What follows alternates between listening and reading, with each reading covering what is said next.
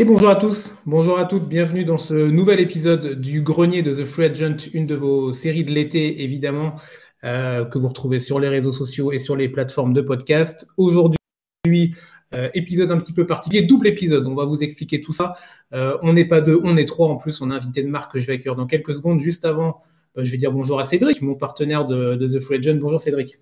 Bonjour à tous, ça va bien? On est parti. ça va. Ça va, ça va. Euh, on accueille notre invité aujourd'hui avec grand plaisir, c'est euh, Clutch23. Bonjour. Hello, comment on va? Eh ben, on est ravi de, on est, ravi de t'accueillir. On va, on va pouvoir longuement parler euh, d'une équipe, d'une équipe en particulier. On va parler des Chicago Bulls évidemment. avant de vous expliquer un petit peu tout ce qu'on va, de quoi on va parler pendant cette émission et dans celle de la semaine prochaine, Petite présentation peut-être de Clutch, que tu voilà, que tu nous, te présentes un petit peu pour euh, les gens qui te connaissent peut-être pas, qui te suivent pas sur les réseaux, un petit peu le travail que tu peux faire et tout.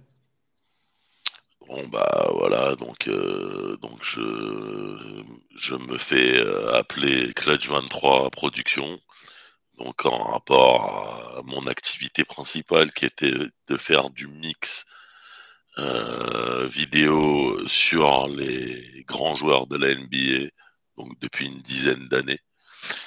Et euh, et euh, et puis voilà, vous pouvez retrouver mon travail sur euh, les réseaux sociaux. Et ça, ouais, ça, oui, ça fait déjà une décennie que je fais ça. Et mon thème principal sur ma chaîne, c'est évidemment Michael Jordan, essentiellement on va dire. Après, il y a un peu de tout, il y a toutes les périodes, il y a les années 70, 80, 90, même 2000. Donc, euh, il y a du Jeux Olympiques, il y a du High School, il y a du NCA, enfin, il y a un peu de tout, quoi. Donc, euh, voilà, je suis un grand passionné de basket euh, depuis l'âge de 10 ans. Aujourd'hui, j'en ai 45. et et euh, ouais, j'ai délaissé le foot à l'âge de 10 ans euh, lorsque j'ai vu euh, une couverture, pas une couverture, une en-tête d'article dans l'équipe à l'époque en 88 avec une photo de Jordan et c'est Jordan 3 au pied, tenue rouge, chaîne autour du cou et le titre c'était Superman. Euh, cet homme vole. Voilà, ça c'était le sous-titre. Superman, c'était le titre. Cet homme vole. Donc ça m'a vachement intrigué pour la tenue, pour le sport, pour ce qui était dit dans l'article. Puis voilà, puis depuis, bah, j'ai, jamais lâché. Voilà, on est en 2022, puis je continue encore. C'est toujours là, c'est ça. ce sport. Voilà. Bah, tu as bien raison. Du coup, c'est ça, tu as un compte Twitter, donc Clutch23 Pro Product, hein, c'est ça? Voilà, ouais, c'est ça.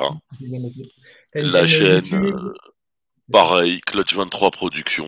Et euh, la page Facebook, pareil, Clutch23 Productions. Voilà.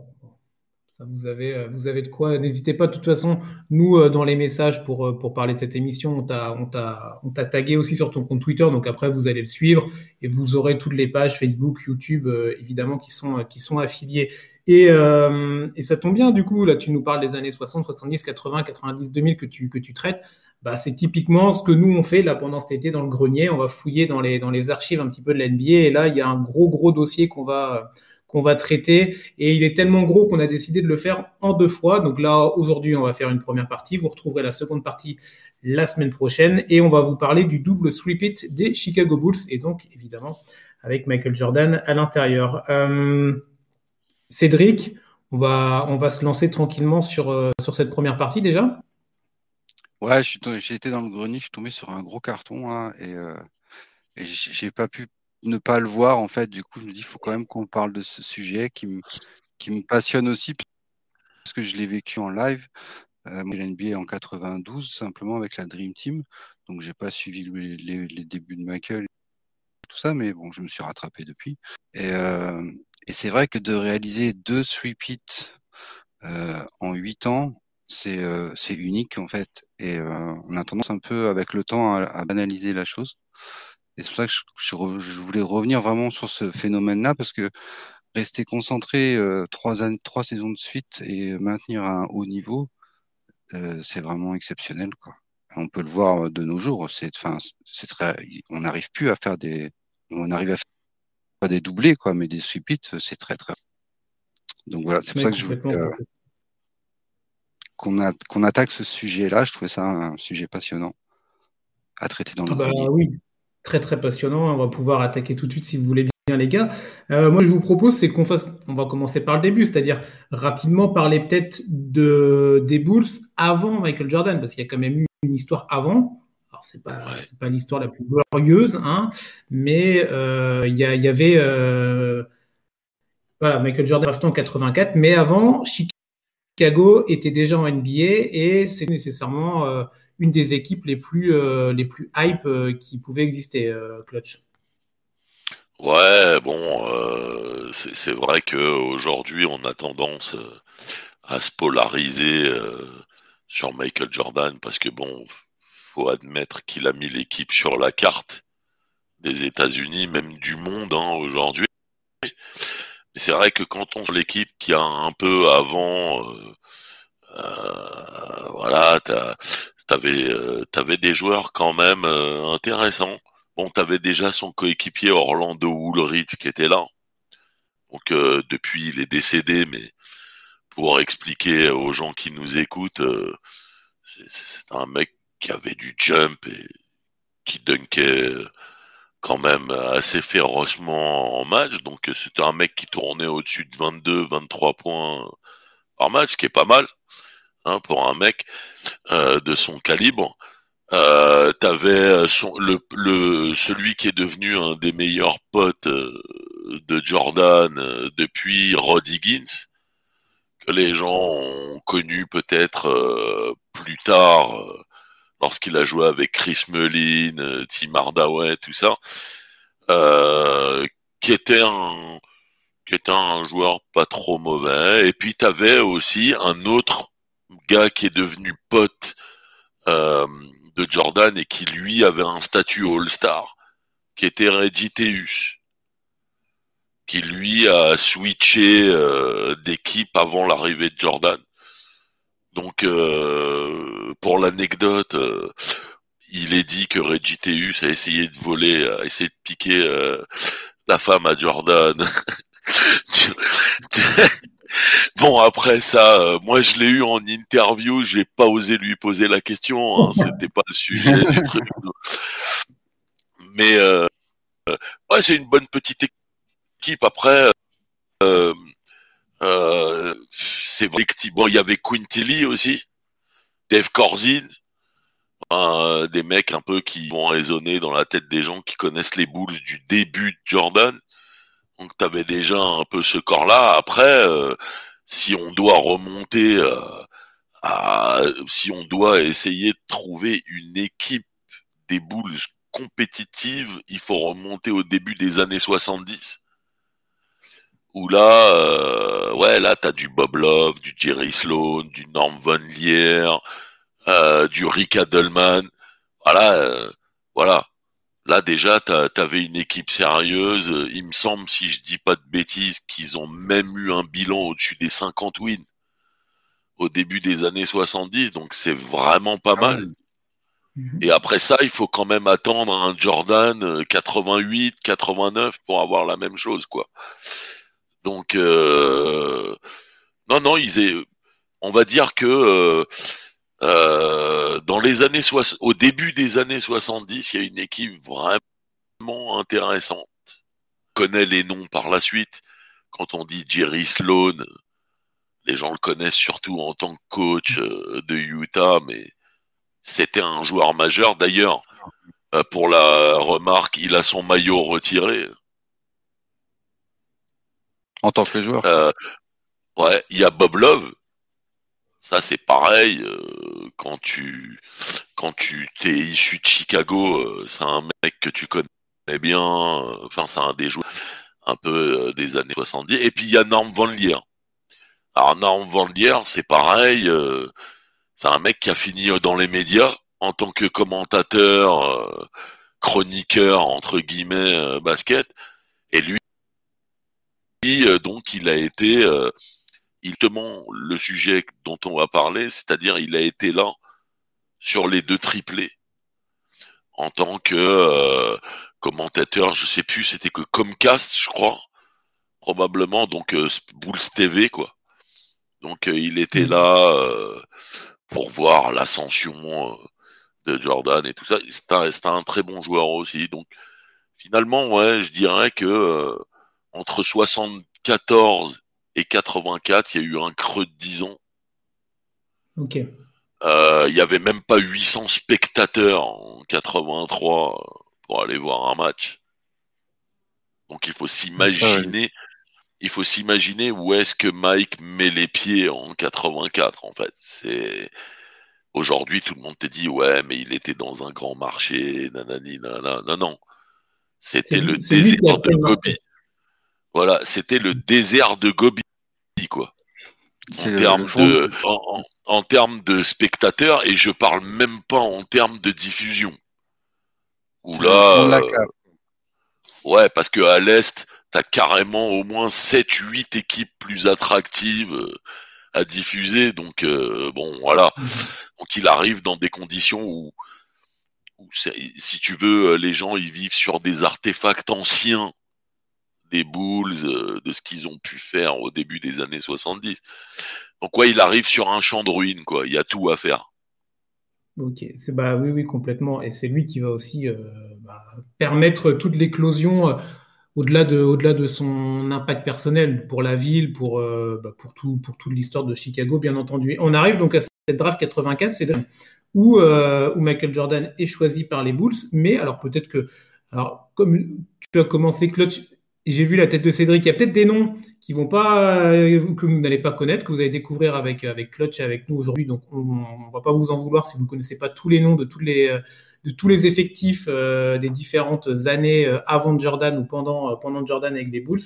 Mais dans les infos, peut-être que les gens ne savent pas, c'est que donc dans cette draft 84, Michael Jordan n'est pas choisi comme premier choix, Cédric.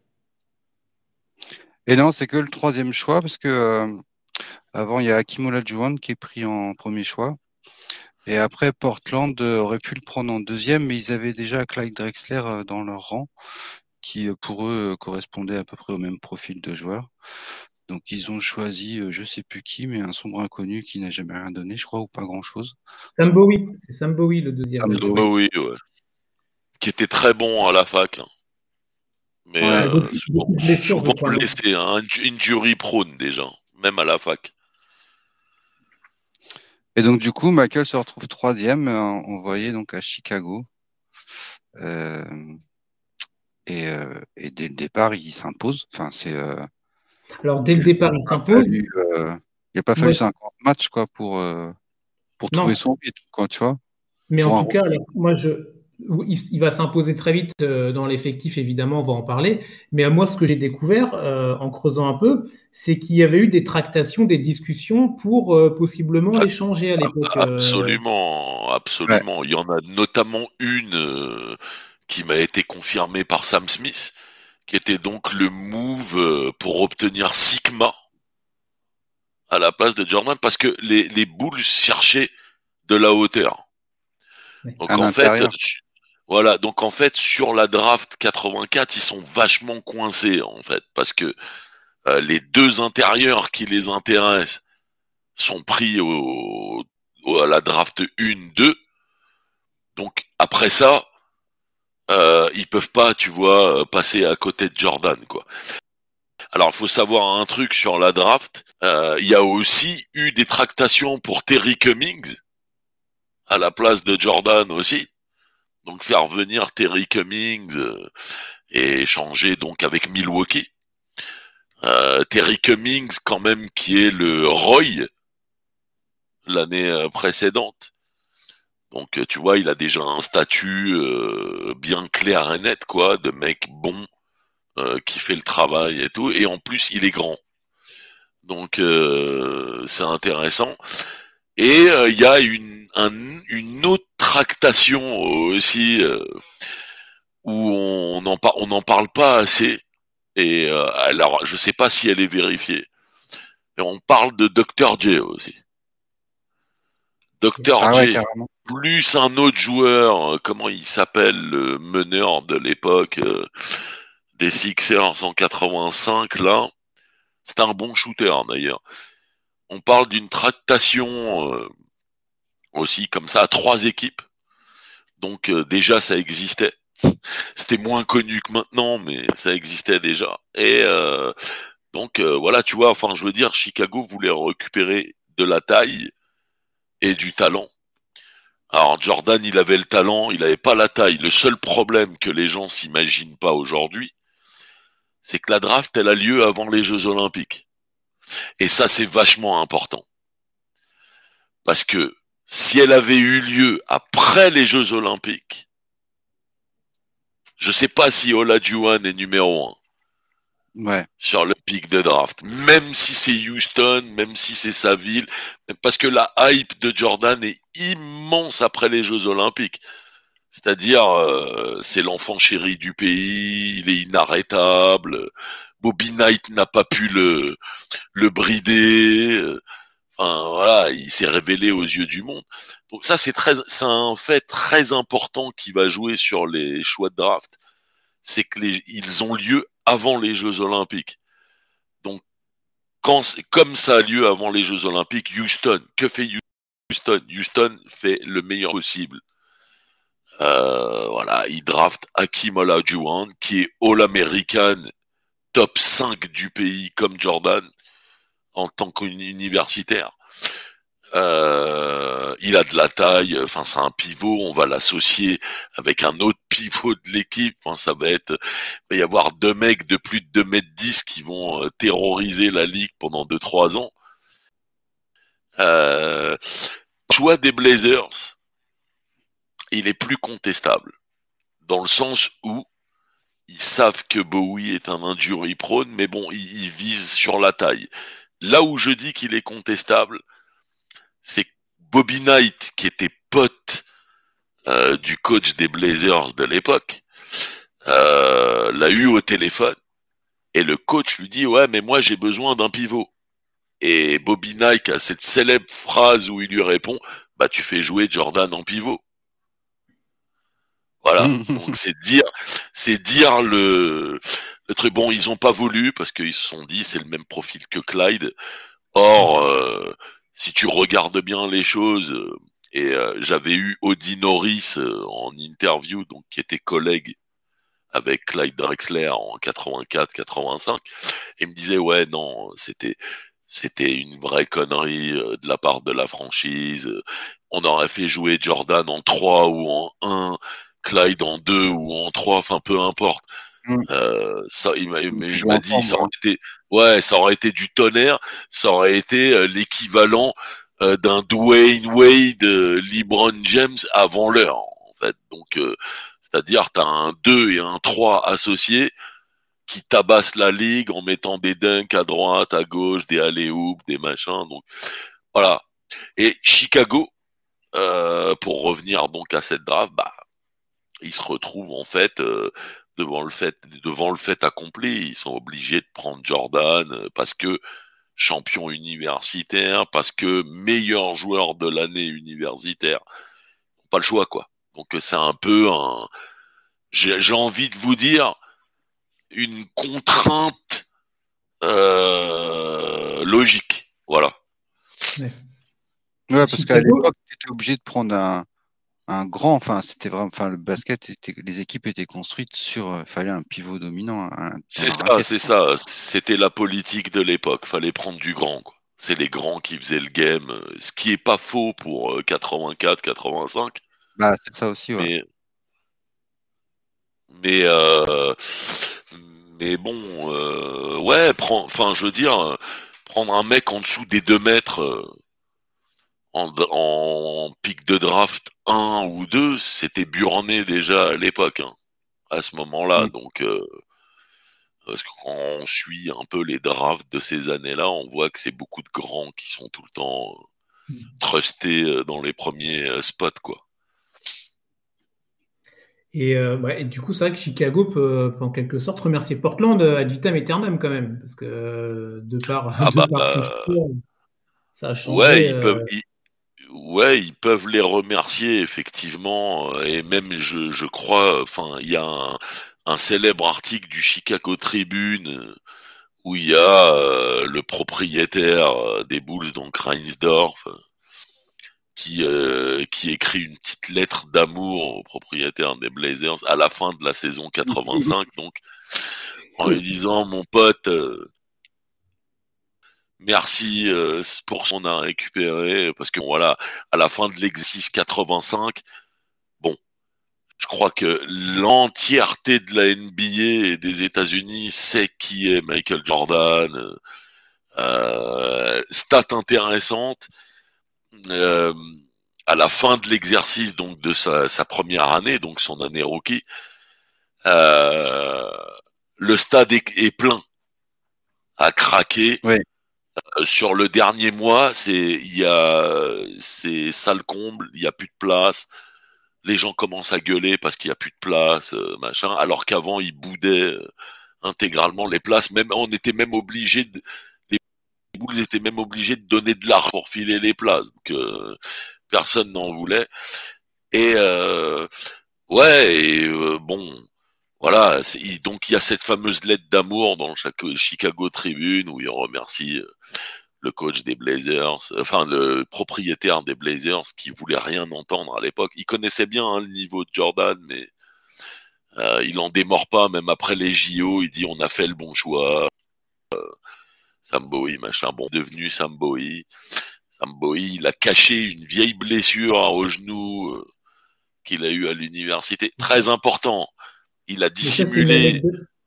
C'est une, anecdote incroyable, exactement. Euh, lors de, euh, il l'a avoué plus tard aussi, il, que Absolument. il avait, euh, quand le, médecin pendant le, la visite médicale tapait sur le genou avec le marteau, il, avait, il souffrait, bah, il souffrait, mais il cachait ça, il cachait cette blessure. Et c'est vrai, c'est un élément fondamental dans le choix ou non qu'a pu faire Portland, parce que je présume que s'ils avaient été au courant euh, des douleurs du joueur, ils, ils l'auraient peut-être certainement pas choisi.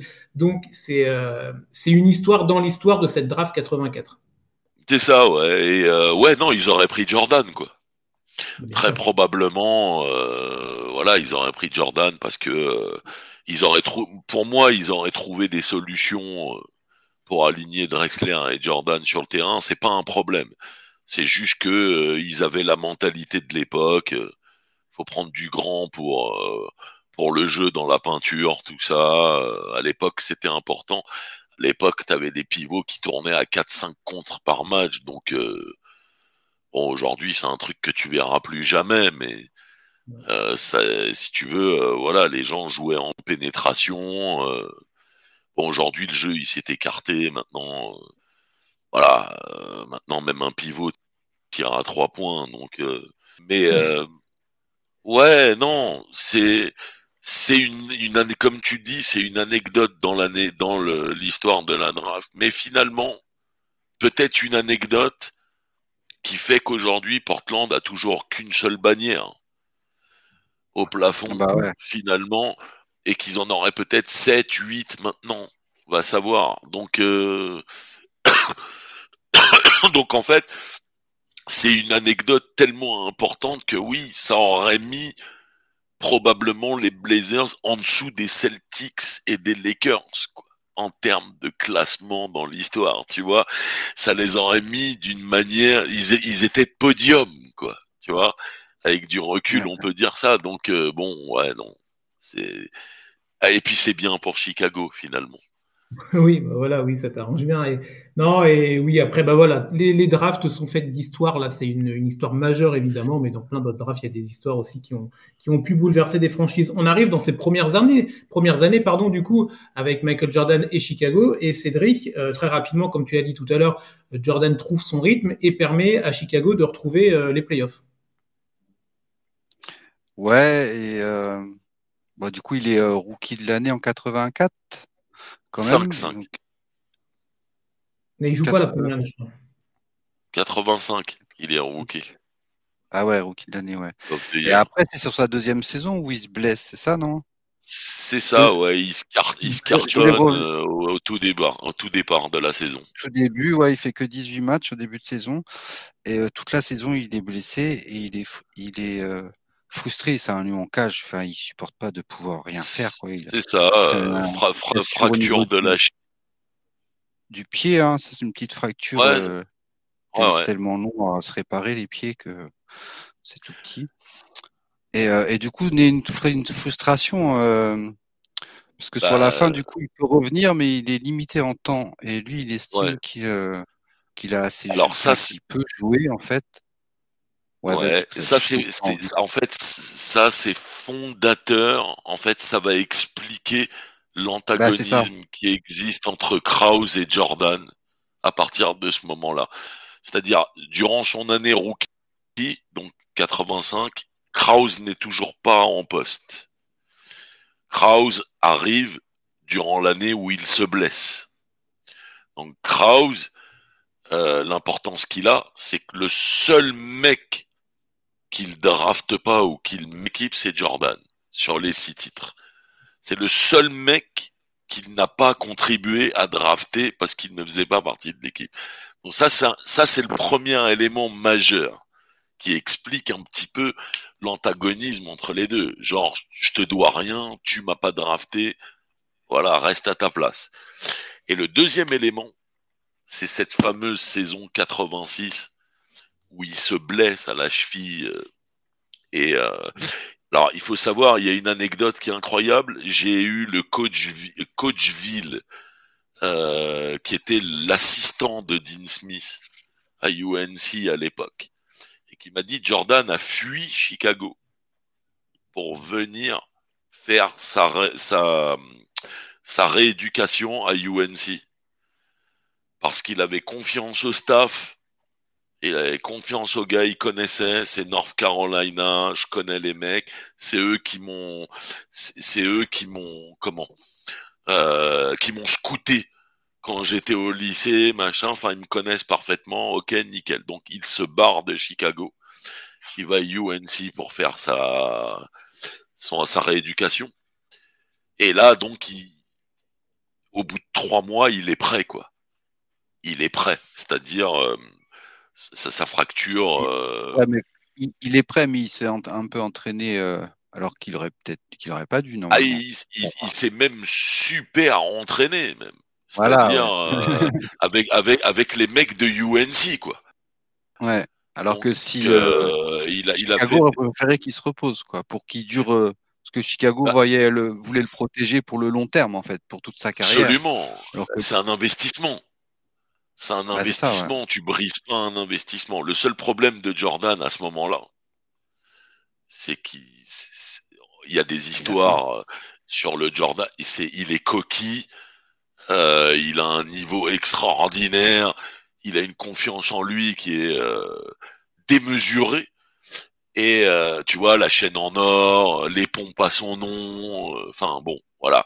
C'est les dunks fantastiques, Chicago lui doit tout y compris euh, les audiences TV et tout ça. Donc là, euh, quand il va avoir les deux Jerry qui vont s'opposer à son retour euh, et qui qui avait dans l'objectif de tanker la saison 86, là ça va poser un problème. Et là, Jordan va commencer à les attaquer dans les médias en disant que c'est des, dirigeants losers qui n'ont pas, qui ont pas de couilles pas une super ambiance en fait euh, finalement en interne euh, entre euh, le compétiteur qu'il est et, un, management qui avait peut-être d'autres objectifs sur le court terme. Ouais, c'est ça. Ouais, ouais, c'est ça. Il y a, là, il y a une rupture. Hein. Là, c'est vraiment là, il y a une rupture. Tant et si bien que début de la saison 87, il y a des donc l'année d'après cette blessure, il y a des tentatives de la part d'autres franchises. J'en ai une qui est rigolote en tête qu'on m'a raconté les Clippers donnent l'intégralité de leur équipe pour récupérer Michael Jordan. Ils donnent les 15 joueurs, en fait. Donc, ils essayent de faire un all-in pour repérer euh, début 87, mais parce que, en fait, tout le monde est au courant. Il y a eu une interview qui est extraordinaire avec notre regretté Bill Russell, qui nous a quitté il y a pas longtemps, où il, justement il, il interviewe euh, Reinsdorf en marge d'un match pendant la mi-temps et lui dit oui, il y a Jordan qui a dit que vous étiez des losers et que vous voulez tanker, que vous êtes une équipe de défaitistes et que lui, il n'est pas venu en NBA pour tanker, il est venu pour gagner, pour jouer, machin. Ça paraît-il que euh, suite à cette interview, euh, il a convoqué Jordan, enfin ça a gueulé dans les bureaux. Euh, bon, après, ils ont trouvé un, donc un terrain d'entente. Le terrain d'entente, ça a été tu reviens progressivement tu commences à 12 minutes, puis tu augmentes à 15, puis 25, puis truc. Par contre, euh, on lâche les chevaux en playoff. Ouais, et là, il s'est bien lâché. Hein. Et puis là, euh, là, tout le monde connaît euh, l'issue du truc. Premier match que tout le monde sous-estime, dont personne ne parle. Il est à 49 points contre les Celtics au Garden. Donc déjà, les mecs, ils l'ont mauvaise. Entre-temps, il fait un golf euh, avec euh, merde, comment il s'appelle le Danny Henge. Voilà, avec Danny Henge. Il fait un golf et Danny Henge lui dit jamais plus tu vas nous faire ça en match, tu nous planteras jamais plus euh, des trucs comme ça, t'inquiète pas. Demain, on, on, te réserve une belle surprise. Match 2, Garden, 63 points, record en cours. Il leur a fait la chanson. Et alors, un truc intéressant sur ce match, la dernière action de la dernière action du temps réglementaire de ce match, ce sont c'est un lancer franc de Jordan pour aller en Oti. Deux lancers francs exactement. Le seul problème, c'est qu'avec les règles actuelles, il aurait eu un troisième lancer franc. Parce qu'en fait, c'est un shoot sur lequel il y a faute, c'est un tir à trois points. Faut savoir qu'en 86, quand tu tires à trois points, tu tires pas trois shoots. T'en tires deux. deux lancés? Voilà, t'avais que deux lancés. Donc, donc avec les règles actuelles, mes amis, il tire un troisième lancer franc au Garden et peut-être qu'il emporte le match. Donc ça, c'est le c'est le côté un peu wadif euh, du match, mais euh, Ouais, bon, après, t'as, as comment il s'appelle, euh, t'as Kevin McKell qui en parle en disant oui, avec les règles actuelles, peut-être qu'il aurait emporté le game 2, il était inarrêtable, on connaît la phrase de Bird, c'est Dieu qui s'est déguisé en Jordan pour venir nous tabasser un peu sur le terrain.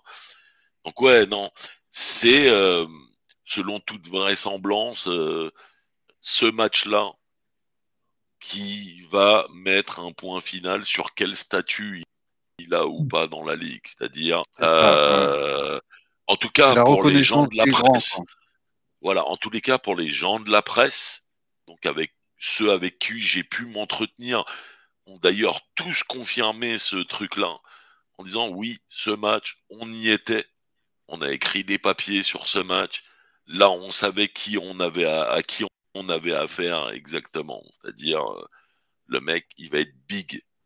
Tu vois, il fait ça, la meilleure, a probablement eu, allez, on va pas se mentir, une des cinq meilleures équipes de l'histoire. Probablement. Voilà, chez eux, au Garden. Euh, euh, les, gens du Garden ont toujours eu une affection particulière pour Jordan, même plus tard. C'est-à-dire, parce qu'il leur a fait ça, quoi. C'est-à-dire, ils sont venus en famille tranquille pour voir les boules se faire massacrer. Et ils ont vu un espèce de petit soldat comme ça, tenue rouge, lâchant la paire de Jordan 1 au pied. En plus, il, en plus, il invectivait, il, enfin, il toisait le public. Il parlait aux gars du banc des Celtics, il invectivait le public. Enfin, il y a, il y a parce que au, Garden, tu pouvais, les gens du public pouvaient vraiment communiquer. Hein. C'était, c'était très proche. Il y avait une vraie proximité. Euh, et je sais pas combien ils prenaient au Garden. Il y avait peut-être 40 000 personnes. J'en sais rien, mais j'ai pas connu la salle, hein, la vieille salle, donc euh, je sais pas trop. Mais oui, voilà, ce que je voulais dire, ça c'est un événement euh, fondateur qui, euh, qui euh, alors c'est pas l'événement qui le rend connu, l'événement qui le rend connu, c'est son shoot de la gagne à North Carolina que absolument tout le monde aux États-Unis a vu. Tu peux interroger Xavier McDaniel, euh, tu peux interroger, euh, euh, j'en sais rien, Patrick Ewi, n'importe. Ils vont tous, quand tu leur demandes qu'est-ce qui vous a marqué en premier chez Jordan, ils te répondent tous le shoot de North Carolina pour la gagne du titre. Ça, je pense que c'est un événement qui l'a rendu célèbre aux États-Unis, mais l'événement qui fait de lui une superstar incontestable, c'est le match 2 contre les Celtics, euh, où là, euh, il a affaire au MVP de l'année, à une des plus grandes équipes de l'histoire, chez eux, et il va dire, bon les gars, voilà, je prends le record à la marque, et on est en 2022, il tient toujours. Oui, c'est ça. Et, euh, et, malgré comme ces performances incroyables, celles que tu as, celles que as citées juste, juste là évidemment, euh, et ben ça n'arrive pas, ça n'arrive pas à aller au bout, ça ne va pas jusqu'au final en tout cas dans ces premières années. Il y a une autre équipe qui va donner du fil à retordre à ces, à ces Bulls et à Michael Jordan en particulier, Cédric, c'est euh, bah, Détroit. Les bad boys, bad boys, bad boys. What you gonna do? Ils, vont se recroiser, ils vont se recroiser à plusieurs reprises. ouais, deux années de suite, ouais, ils, butent sur, les, sur Détroit, qui, euh, qui est très très dur avec eux, en particulier avec Michael. C'est vraiment la cible de, toutes les défenses. Dès qu'il veut décoller euh, les pieds de 5 cm, on le plaque au sol en fait. C'est plus du basket, c'est du rugby. Donc euh, c'était assez violent, c'était toléré à l'époque. Donc euh, voilà, c'était une façon de jouer. Mais du coup, c'est vraiment ça a été très dur pour lui, tu vois, parce qu'il voulait absolument gagner, quoi. Et quand tu veux absolument gagner et que tu perds comme ça deux années de suite, alors que individuellement, enfin, tu vois, il était au summum, quoi. C'est en 88 où il est MVP et mmh. meilleur défenseur de la ligue. Euh, il est toujours, il est meilleur marqueur de la ligue toutes ces années. Enfin, mais l'équipe, enfin, ils n'arrivent pas à passer ce cap, quoi, en fait, quoi. Et euh, ça commence à, à les énerver. Bah, tu, l'as, dit, ouais. Donc, euh, ah, bah, en 88, euh, donc c'est là où il y a une première confrontation avec Détroit. Bon, il n'y a pas un pli, hein. c'est-à-dire euh, il y a quatre ans. alors, il y a quand même une petite nuance, c'est que Jordan va quand même réussir à prendre un match à Détroit ce qui est un fait remarquable à l'époque, parce que je crois qu'ils ont un record d'invincibilité domicile en 88, qui est pas mal du tout. Et il va quand même aller chercher un match à Détroit. Donc, euh, mais bon, ils vont se faire éclater. Euh, c'est 4-1 sans bavure, net. on sait que Détroit en 88, ils vont en finale. ils perdent en 7 manches contre les Lakers sur une faute fantôme euh, ils auraient pu être champions, quoi. je veux dire, il n'y a aucune honte pour Mike d'avoir perdu en 88 contre cette équipe-là. C'est pas là où Isaiah Thomas il a la, cheville en vrac aussi? C'est ça, c'est ça, ouais, au quatrième carton, euh, où il boite tout le quatrième carton. Il revient jouer, il a une cheville en moins, quoi. Il est monstrueux. Et il est monstrueux. Donc euh, après, c'est pareil, il bute parce que les Bulls n'ont pas de ils n'ont pas de profondeur de banc. Ah, ils ont personne. De l'autre côté, tu regardes la liste des joueurs qu'ils ont à Détroit, tu dis merde, ils ont un 5 sur le terrain et ils ont un autre 5 sur le banc, quoi. Tu vois, qui peuvent faire jouer contre les Bulls euh, le, 5 bis pour gagner, euh, ça passerait, quoi. Donc, euh, ouais, ils, sont encore, ils, sont encore jeunes parce que bon, euh, Jordan était drafté en 84, mais Pippen et Horace Grant, ils sont draftés en 87. ouais, ouais, ouais, ouais, ils sont. Ils ont deux saisons dans les jambes, quoi. Il n'y a, a, pas non plus l'expérience du haut niveau. Enfin, toi, ils sont en apprentissage, en fait, plus, quoi.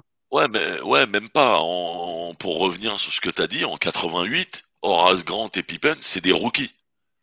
Quand ils se prennent une, leur première année, ils se prennent une dérouillée 4-1, ce sont des rookies. Donc, euh, t'as Pippen qui joue 8 minutes par match, quoi. C'est pas, il est pas titu, il est pas titu, quoi. Donc, euh, il joue pas. Alors, l'année qui suit, 89, c'est une année plus accrochée. Où là, Chicago, euh, Chicago va passer des tours, hein, va passer des tours. Il va y avoir, euh, si, si, je me souviens bien, ils vont passer euh, Cleveland au premier tour.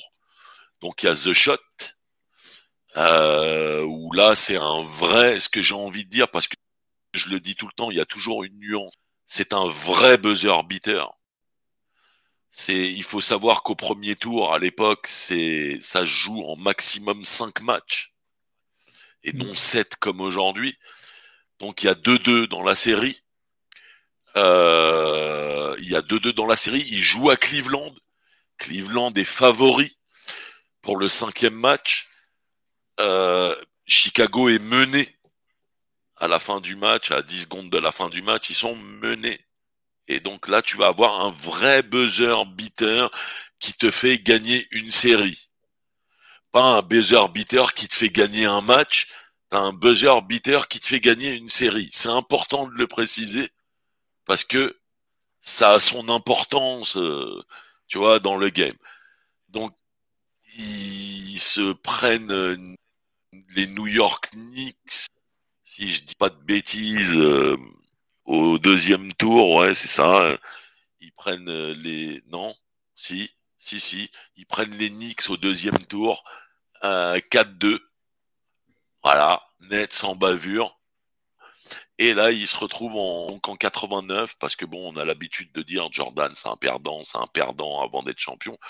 Bah, en 89, ils sont en finale de conf contre le finaliste de l'année d'avant. Euh, où là, ça va être plus serré. Là, on est sur du 4-2 sur la série. Euh, on, a un, Jordan qui, euh, il y a les Jordan Rules qui apparaissent. Ou donc là, sur cette série, il va être maltraité, vraiment, vraiment. C'est-à-dire, on va couper les lignes, donc il va pas, il va pas passer le ballon.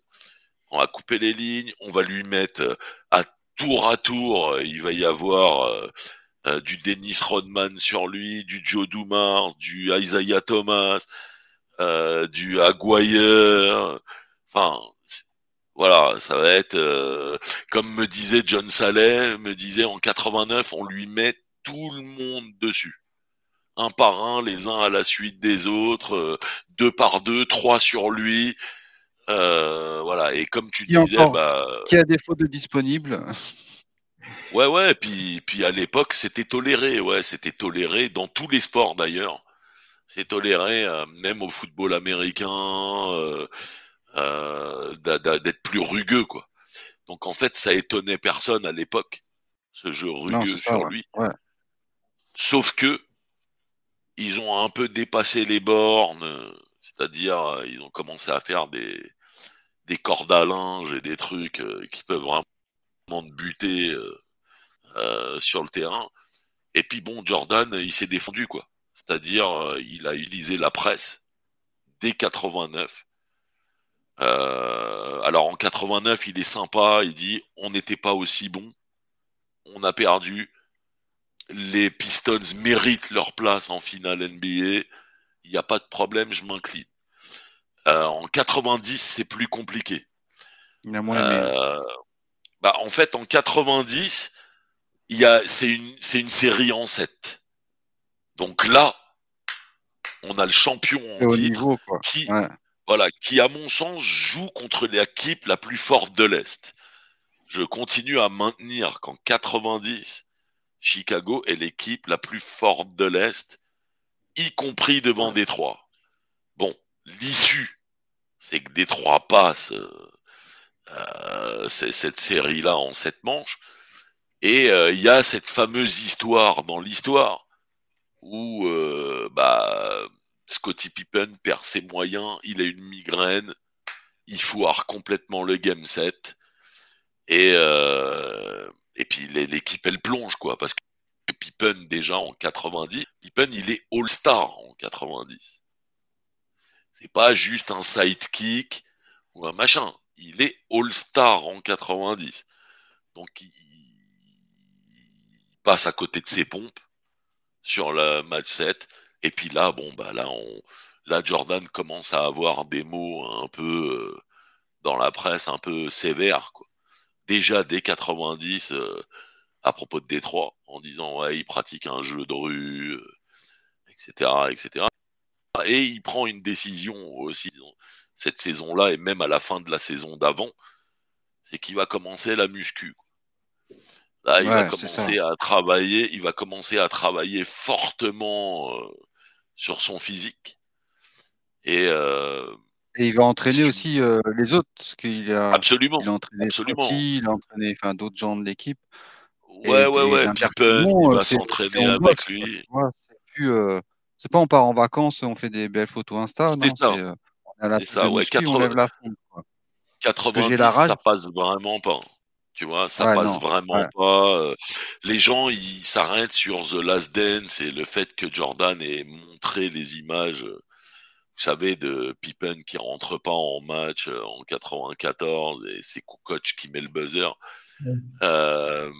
mais il aurait pu, s'il avait vraiment été méchant, il aurait pu prendre des extraits du Game 7 en 90 contre Détroit où tu un Pippen Enfin, je veux dire, bon, sans doute qu'il a une grande part de responsabilité dans la défaite du match.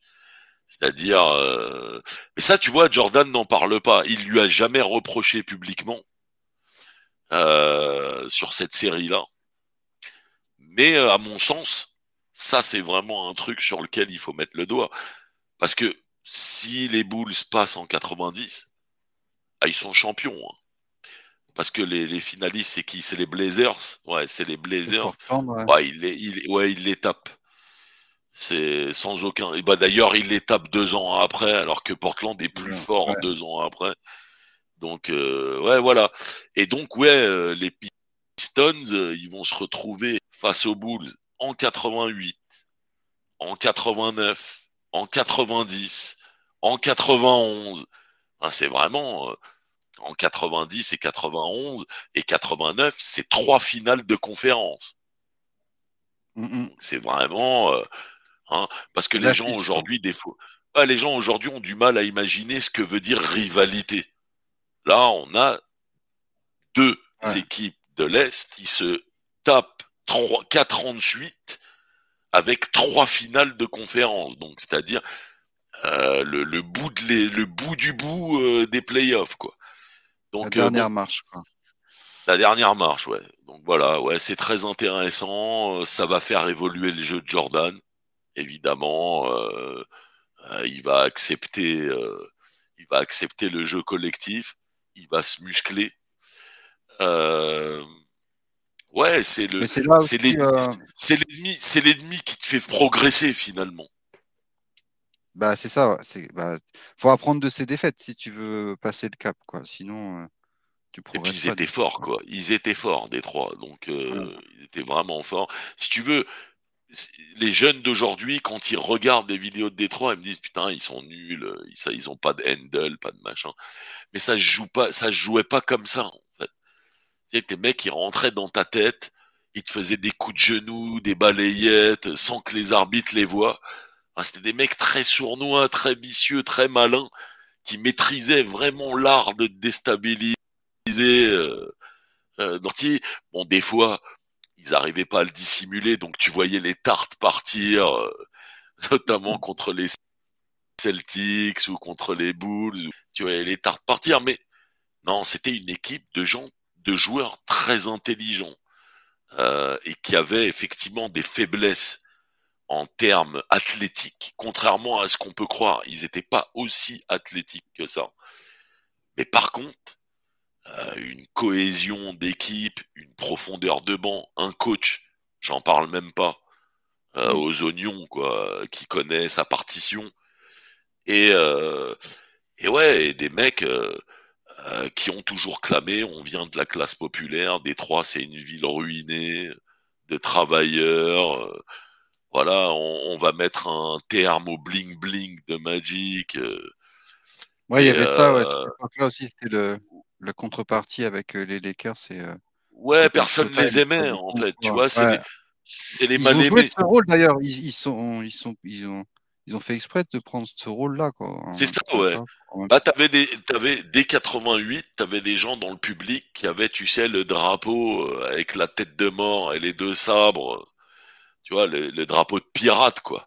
Genre, voilà, on est les bad boys. Euh, on, on, on endosse le rôle, on l'accepte, on, euh, on, le, on le dit lorsque les médias nous interrogent, euh, ouais, bah écoute, on est les bad boys. Euh, et puis voilà, euh, vous nous aimez pas, bah tant mieux, on se nourrit de ça, quoi. Donc c'est très bien. Mm, mm.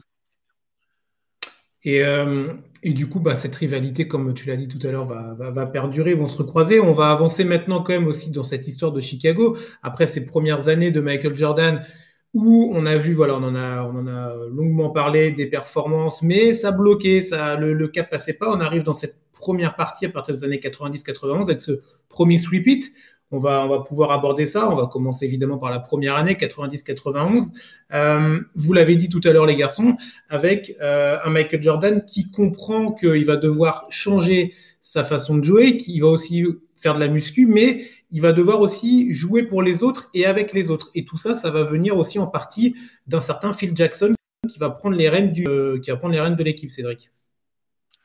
Bah, c'est ça, c'est exactement ça. Phil Jackson euh, arrive.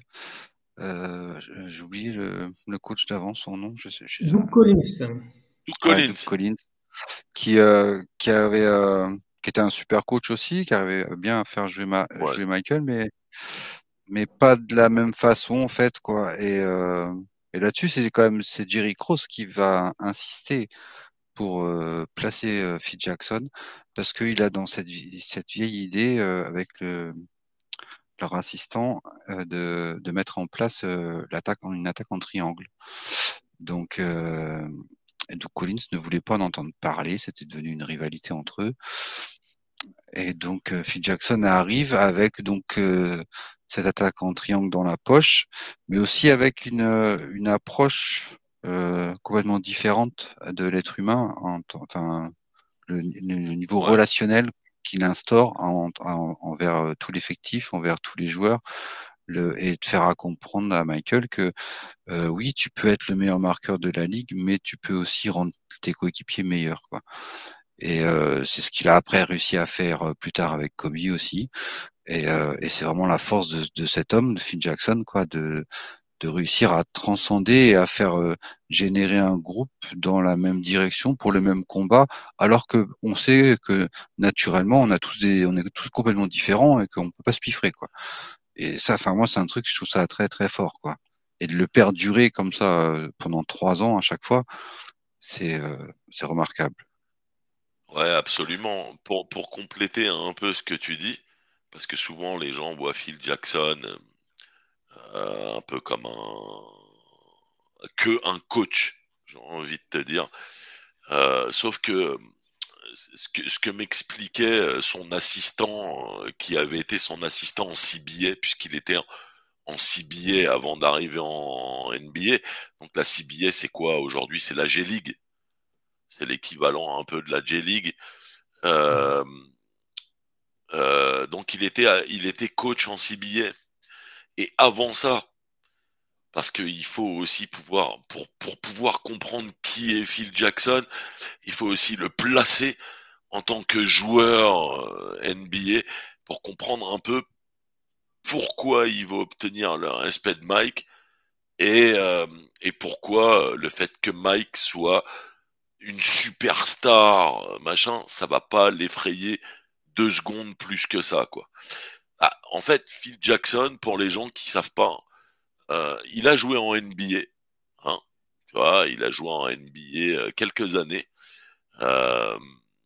et il a joué au Knicks. Et alors, au Knicks, notre cher ami Phil Jackson a côtoyé déjà des mecs qui sont des superstars déjà. Donc il a côtoyé des Walt Bellamy, Walt Frazier, Willis Reed, un des mecs comme ça. Donc en fait, quand, il prend le poste de coach à Chicago, donc il est assistant de Doug Collins avant, puis il passe, euh, coach euh, l'année suivante. Euh, lui, la célébrité de Mike, voilà quoi, ça lui fait une petite brise dans le cou et pas plus que ça en fait. Il, a, il a été champion avec New York en, en tant plus, que joueur. En plus, il a été champion et il a côtoyé des superstars, quoi, comme collègues, comme coéquipiers. Parce que les Willis Reed et tout ça à l'époque, les Walt Frazier et machin, les superstars de la ligue, quoi.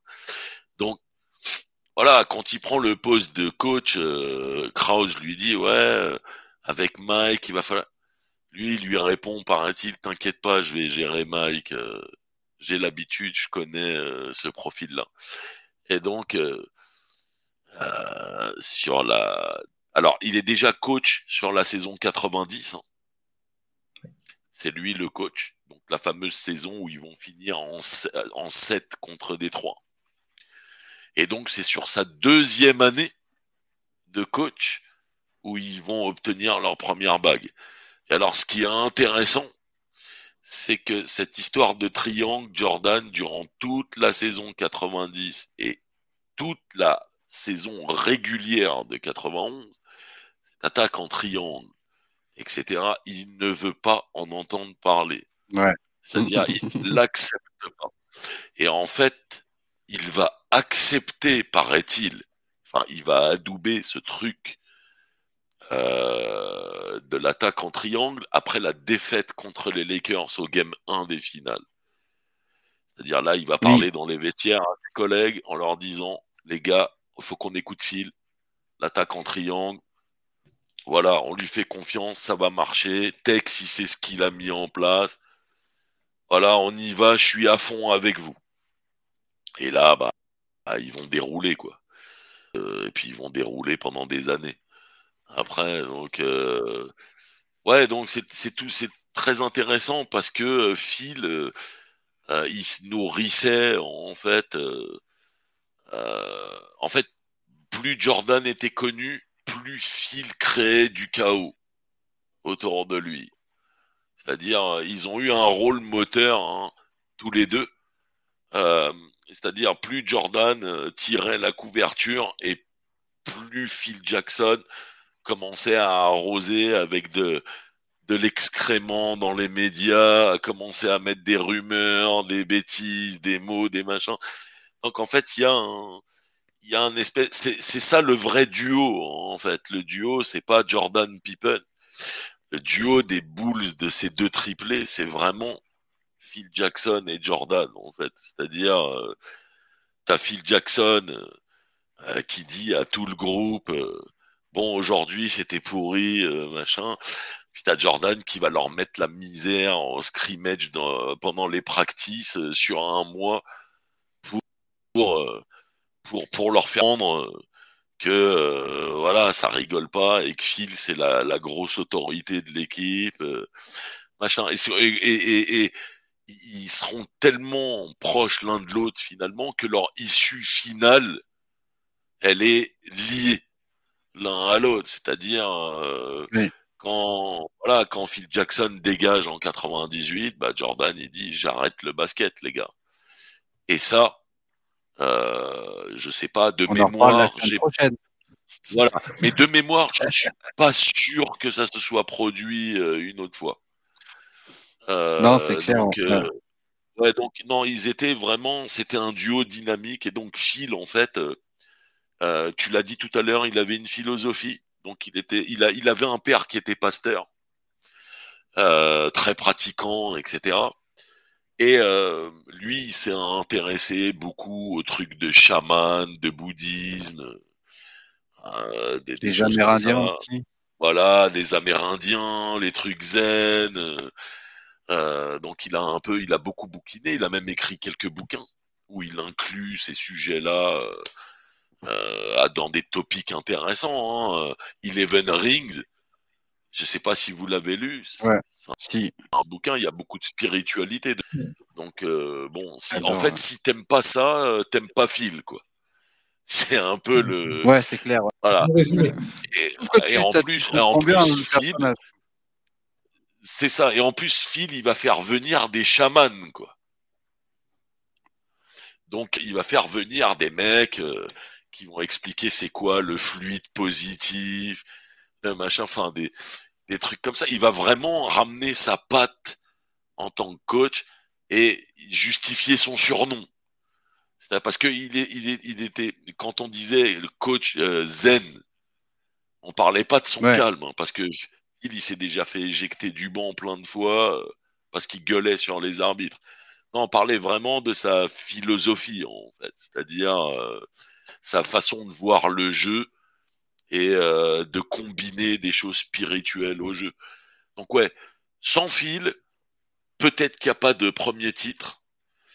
Euh, en tout cas, moi, je tends à le penser parce que pour moi, le duo des boules, c'est Phil Jackson et Michael Jordan. Euh, et, et ouais, c'est un vrai step-up. Et puis, il y a aussi, bon, quand il prend les rênes en 90, quand je l'ai dit, il y a Pippen qui devient All-Star. Donc, c'est un fait important. Ça veut dire que maintenant, aux Bulls, il y a deux All-Stars sur le terrain. Plus un, mais deux. Euh, il y a les, il y a des nouveaux arrivants. Il y a BJ Armstrong qui arrive, qui est un joueur le, plein de vitalité, plein de talent. Euh, il y a le, il y a comment il s'appelle euh, euh, J'ai oublié son nom. Qui va être transféré cette saison 91 là, qui va venir de chez plus où. Enfin, bon bref, ils ont un collectif très solide à l'entame de la saison 91. Euh, ils sont beaucoup axés à, défense. On voit qu'ils où- ralentissent déjà le jeu. C'est là où tu vois que Jerry Cross quand même a fait un boulot monstre en tant que GM. Ah, il- c'est un des meilleurs GM de l'histoire. C'est euh, et, dans les drafts 87, 88, 89, il fait que des bons choix. Absolument. Ah non, mais euh, il est euh, attention, impressionnant là-dessus quoi. il- pour moi, c'est un des meilleurs GM de l'histoire, j'ai aucun doute. Quand tu vois le résultat, on peut pas mettre ça en doute. C'est-à-dire entre 84 et enfin entre 85 et 98, les décisions qu'il prend, euh, elles payent toutes Ouais. quasiment. Le seul problème, c'est que ouais, tu t'aliènes un mec peut-être au départ que tu penses pas aussi grand pour le game que ça. Et dans ses propres mémoires, il le dira lui-même. C'est un livre qui n'est pas encore sorti, hein. Il a Ah. écrit ses mémoires. Et c'est donc sa femme qui est en discussion avec des éditeurs pour le sortir. Et euh, paraît-il que dans ses mémoires, il dit bien, j'ai pas pris la mesure du mec contre qui je me suis opposé lorsque je suis arrivé, euh, machin. Il dit la mesure, je l'ai prise en 2005, déjà en trop tard. 2006. Tu vois, c'est-à-dire euh, quand l'équipe elle est au fond du trou euh, et qu'il y a plus, y a plus personne, quoi. Tu vois, enfin Chicago n'attire plus. Là, il a dit ouais, j'ai pris la mesure, euh, la mesure que le mec était plus grand que le basket, contrairement à ce que j'en croyais moi, etc. Et euh, voilà, et était plus important que moi, euh, plus important euh, que le proprio. Et voilà, donc c'est rare d'entendre un GM dire qu'un joueur est plus important que lui, mais finalement, euh, ouais, quand on a un peu de bon sens, on voit bien que oui, euh, Jerry Krause est le, un des plus grands GM de l'histoire, probablement. Parce que tous ses moves, ils sont bien sentis. Euh, sauf peut-être son dernier move où il Bah, la, la reconstruction de 98 quoi. Ouais, Non voilà. Non, mais même avant, la, avant que la saison 98 commence, dit à Phil qu'à la fin, il dégage. C'est ta dernière saison, ouais. Voilà, ça, je pense que même si vous gagnez 82-0, tu dégages. Ça, je pense que là, il s'est aliéné toute l'équipe euh, contre lui, tu vois, réellement. C'est-à-dire, là, c'est Ouais, mais là il y avait trop de on dossiers parlera. entre toutes les années. Ouais. C'est ça, ouais. On en parlera la semaine prochaine. Mais euh, le truc de, de 91, euh, il est déjà sur le dossier Kukoc, Jerry Krause. Mais en Yougoslavie, c'est la guerre. Euh, donc euh, très compliqué de faire venir Kukoc pendant le premier triplé, mais normalement il aurait dû venir. Et finalement, il fait pas partie du premier triplé, il fera partie du second. Mais ouais, non, une alchimie, ouais. Est-ce que le, le, tu sais ce qu'avec le recul, Michael, il a dit que le, trade entre Charles Oakley et Bill Cartwright, ça avait été bénéfique pour l'équipe. Mais est-ce que euh, il a, ça n'a pas quand même laissé euh, toi, un, un dossier de plus dans l'entente euh, Jerry Cross Michael Jordan en fait. Bah, ouais, c'est ça. Bah en fait moi Sam Smith, Sam était, le super pote de Michael. Ouais, ouais mais alors déjà ça c'est le, le côté glamour de l'histoire. Mais le côté euh, terrain joueur, c'est que Oakley, c'est le bouclier de Jordan contre Détroit, quoi.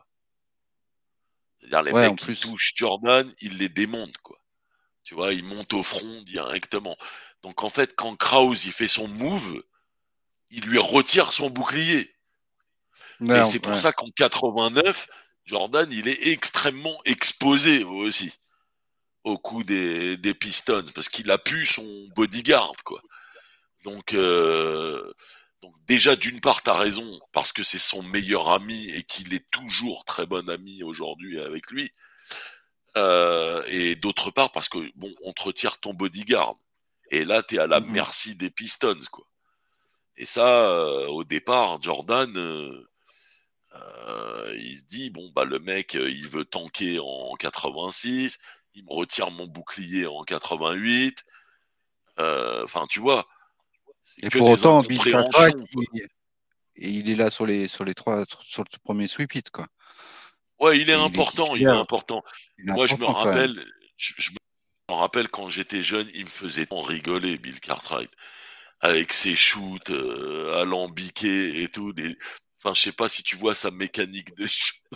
Même aujourd'hui, je rigole encore parce que il a, enfin, je, je, comprends pas comment il, tu peux avoir un shoot efficace en shootant comme ça, mais bon, que le, pourquoi pas? L'impression que le château de cartes va s'écrouler, quoi, tu sais. ouais, non, mais le mec, t'as l'impression qu'il a un problème de dos, de cou, euh, il ben, y a rien qui va, quoi, rien qui va sur son shoot.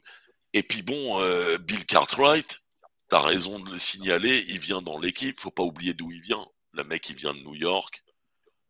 C'est un mec qui rigole pas. Quand Jordan commence à lui mettre la pression, il lui dit si tu me, prends la tête, je te pète les deux genoux. Euh, voilà, tu vois, c'est euh, les papas, quoi les papas de la ligue euh, qui viennent du ghetto, euh, qui prennent une batte de baseball et qui t'éclatent les jambes si tu leur manques de respect. Donc, euh, ouais, il met en garde tout de suite Jordan en lui disant si tu me prends la tête et que tu me rabaisses devant les autres, je te casse les genoux. Donc, tu vois, c'est radical, mais à partir de ce moment-là, tu gagnes le respect. tu gagnes le respect et puis tu essayes de jouer avec. Quoi. Ah, parce bah que Michael envie de partir à la guerre avec. Ouais, et puis Michael lui a, il a quand même à un moment donné, euh, pendant la saison 90 ou même 91, il a quand même beaucoup nourri de ballons. Il a été très patient parce que Cartwright, il a fait pas mal de airball, pas mal de briques. Enfin, il faut s'imaginer. Aujourd'hui, euh, on voit le triplé. Euh, ouais, et on se dit, c'est fantastique. Michael, il avait une super team. Ah, pour le premier triplé, non. En fait, il n'a pas une super team. Il a des mecs de devoir, certes, qui travaillent, euh, qui essayent de s'améliorer, mais c'est pas une super team. Hein. C'est une équipe fragile, l'équipe de premier triplé, contrairement à ce qu'on peut croire. Alors que celle dont on va parler tout à l'heure, euh, elle, est là aucun défaut quasiment. Tu vois, peut-être un défaut en pivot, mais et encore même pas. Donc, ouais, non, tu vois. gagner en tout cas. Voilà. Non, tu vois, bon, Bill, il est bien, il rapporte sa science, tout ça, mais finalement, en termes de niveau, il va gober quelques rebonds. Même pas, je suis même pas sûr qu'il soit meilleur que Oakley au rebond. Donc finalement, ouais, en fait, il va pouvoir laisser le ce que Oakley empêchait un peu par sa position de switch sur deux postes. Lui, il est clairement, il rentre comme pivot et il va pouvoir justement, je pense que ça facilite l'installation du jeu en triangle. C'est-à-dire, euh, tu as un pivot qui fait juste son travail. Et puis après, tu as tous les externes euh, qui font tourner la balle, euh, qui la font vivre, etc. Et donc, ouais, si tu veux, il avait le profil Cartwright idéal pour qu'on puisse installer le jeu en triangle. pareil pour comment il s'appelle celui qui est celui qui est son euh, celui qui est son backup euh, euh, Will, perdu. tu vois, ces mecs-là. C'est ouais, c'est des mecs de devoir, tu les entends pas parler, il n'y a pas un bruit de mouche. ils restent à leur poste, ils font pas de vagues. Et le système en triangle, il joue sans eux, en fait. Tu vois, et des fois, ils rentrent dans le triangle et ils mettent quelques dunks,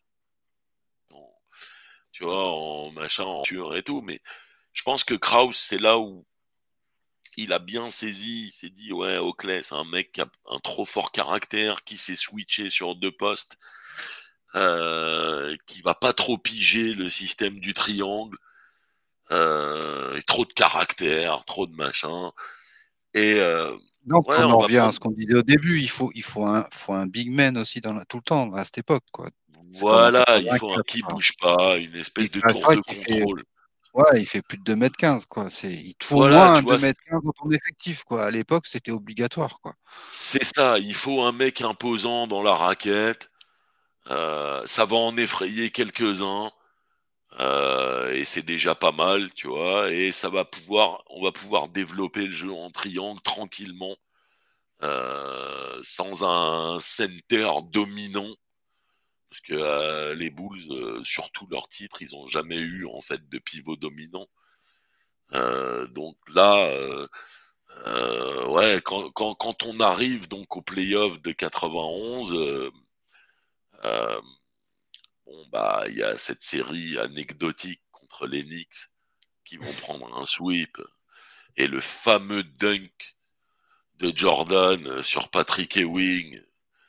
Il fait demi-tour là, il, voilà, il, fait, ouais, il fait un tic-tac euh, entre deux joueurs, il revient et boum, il lui met un dunk. Bon, bah, c'est 3-0. Les Knicks en 91, ils sont pas prêts ils n'ont pas le bon coach, ils sont pas prêts. On verra l'année suivante que c'est plus du tout euh, la même configuration. Puis voilà. Et puis ils arrivent euh, contre une équipe flashy après, un peu plus intéressante au second tour en 91, donc les Sixers. Et donc le copain à MJ, le grand copain à MJ à cette époque-là, euh, Monsieur Charles Barclay. Et donc, euh, ouais, ça c'est pareil. C'est une série très intéressante euh, qui s'est jouée aussi euh, assez rapidement. Je crois qu'on est sur 4-1. 4-1, ouais, c'est voilà, ils ont bon Philadelphie a gagné le match à domicile, puis ils se sont fait plier sur les autres matchs et fois qu'il passe son copain, on arrive à la série importante, celle que tout le monde connaît, celle dont tout le monde parle, cette finale de conférence face à Détroit. Euh, et donc, ah on parle tous du, on, parle tous du WOF. Donc, ce fameux départ à la fin du Game 4, 10 secondes avant la fin du match, euh, où tu as tous les joueurs des Détroit qui décampent du terrain. Alors, faut savoir que ça, Sam Smith m'a dit un truc marrant. Il m'a dit quelqu'un a, à 10 secondes de la fin, quelqu'un a demandé un temps mort. Il me dit à ce jour, je ne sais pas qui a demandé le temps mort. Il me dit je serais je serais pas étonné, c'est ce qu'il me dit, hein, je reprends ses propres mots, que ce soit les Bulls qui ont mis un temps mort à 10 secondes de la fin pour encore euh, pour faire tu vois, allumer Détroit encore un peu plus. je, je suis pas étonné, tu vois. Il me dit, je serais pas étonné que ça soit eux euh, qui aient fait ça.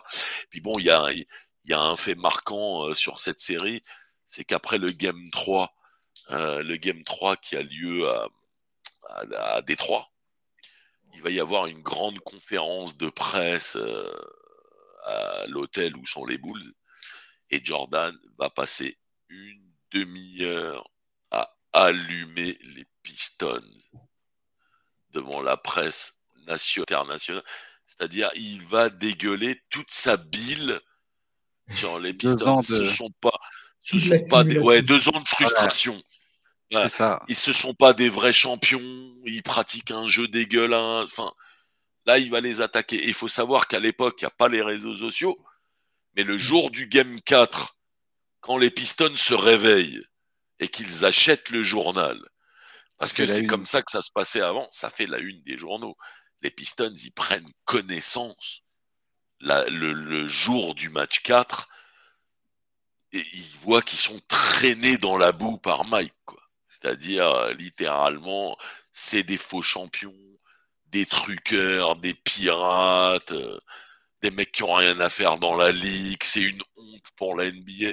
Enfin bon, il y a été, euh, il n'y a pas été avec le dos de la cuillère, donc euh, et, et c'était de l'inédit à l'époque qu'un mec s'attaque à une équipe championne en titre de cette manière-là, c'est-à-dire remettre en cause un champion en titre en disant non mais ils méritent pas leur titre, euh, c'est une honte pour la ligue, etc. Ça c'était une première. Donc, les mecs, faut... -là, il a un peu craqué parce que, mais bon, comme on l'a dit tout à l'heure, c'est deux ans, trois ans de frustration. Mm -hmm. Voilà, là, il mène 3-0, il lâche les chevaux, quoi. C'est-à-dire, il sent qu'il les a pliés, et là, il va se, il va se venger euh, d'une manière. il, est, euh, il les finit bien en plus, parce que du coup, ils font 4-0. En quoi. plus. En plus, il les finit après bien. Des mais... réactions, après, après de telles de déclarations, tu aurais pu penser euh, justement que ça aurait réveillé Détroit, que toi, ça aurait peut-être au moins. Ils n'avaient pas les armes. Mais euh, ils n'avaient pas les armes. Ils ouais, n'avaient pas les armes. Ouais, ils avaient plus les armes en fait, euh, parce que vraiment Chicago entre 90 et 91, euh, avec vraiment vraiment l'installation du triangle, euh, vraiment pendant 91, euh, et puis ils ont step up aussi. C'est-à-dire, ouais. Pippen a beaucoup bossé, euh, Paxson, au niveau du shoot, euh, il a eu le temps de bosser en étant blessé, etc. Machin. En fait, les mecs, ils sont vraiment au point euh, quand ils arrivent à l'entame de la saison 91, on, et pourtant ils sont pas favoris. Hein. Donc ils sweep les Pistons. Et quand tu regardes la presse états-unienne avant cette finale, donc rêvée que tout le monde attend à Magic Johnson, Jordan VS Magic, VS Michael. Euh, bon, tout le monde l'attend, tu vois, ce truc-là. Et euh, il faut savoir qu'au niveau des bookmakers ou de la presse, ce sont les Lakers qui sont favoris à ce moment-là.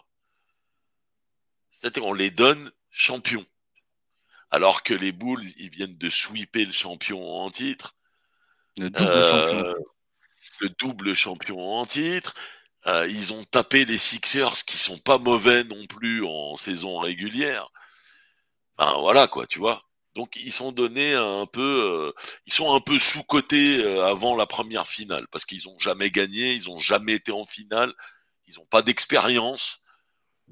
L'expérience contre, à l'époque, tu peux te dire que l'inexpérience contre Magic, ça peut causer des, ça peut causer des torts quand même. C'est ça. Et puis, pas, pas que Magic, tu vois, tu as James oui, Worthy, oui. euh, tu as des mecs expérimentés qui ont déjà euh, vu plusieurs finales. Euh, donc, ouais, et puis en plus, sur cette configuration finale, euh, tu as les trois derniers matchs qui sont au forum quand même. Tu vois, à, do à domicile là-bas. Donc, voilà, les deux premiers matchs de la série sont à Chicago. Chicago perd le premier match. À ce moment-là, tout le monde se dit.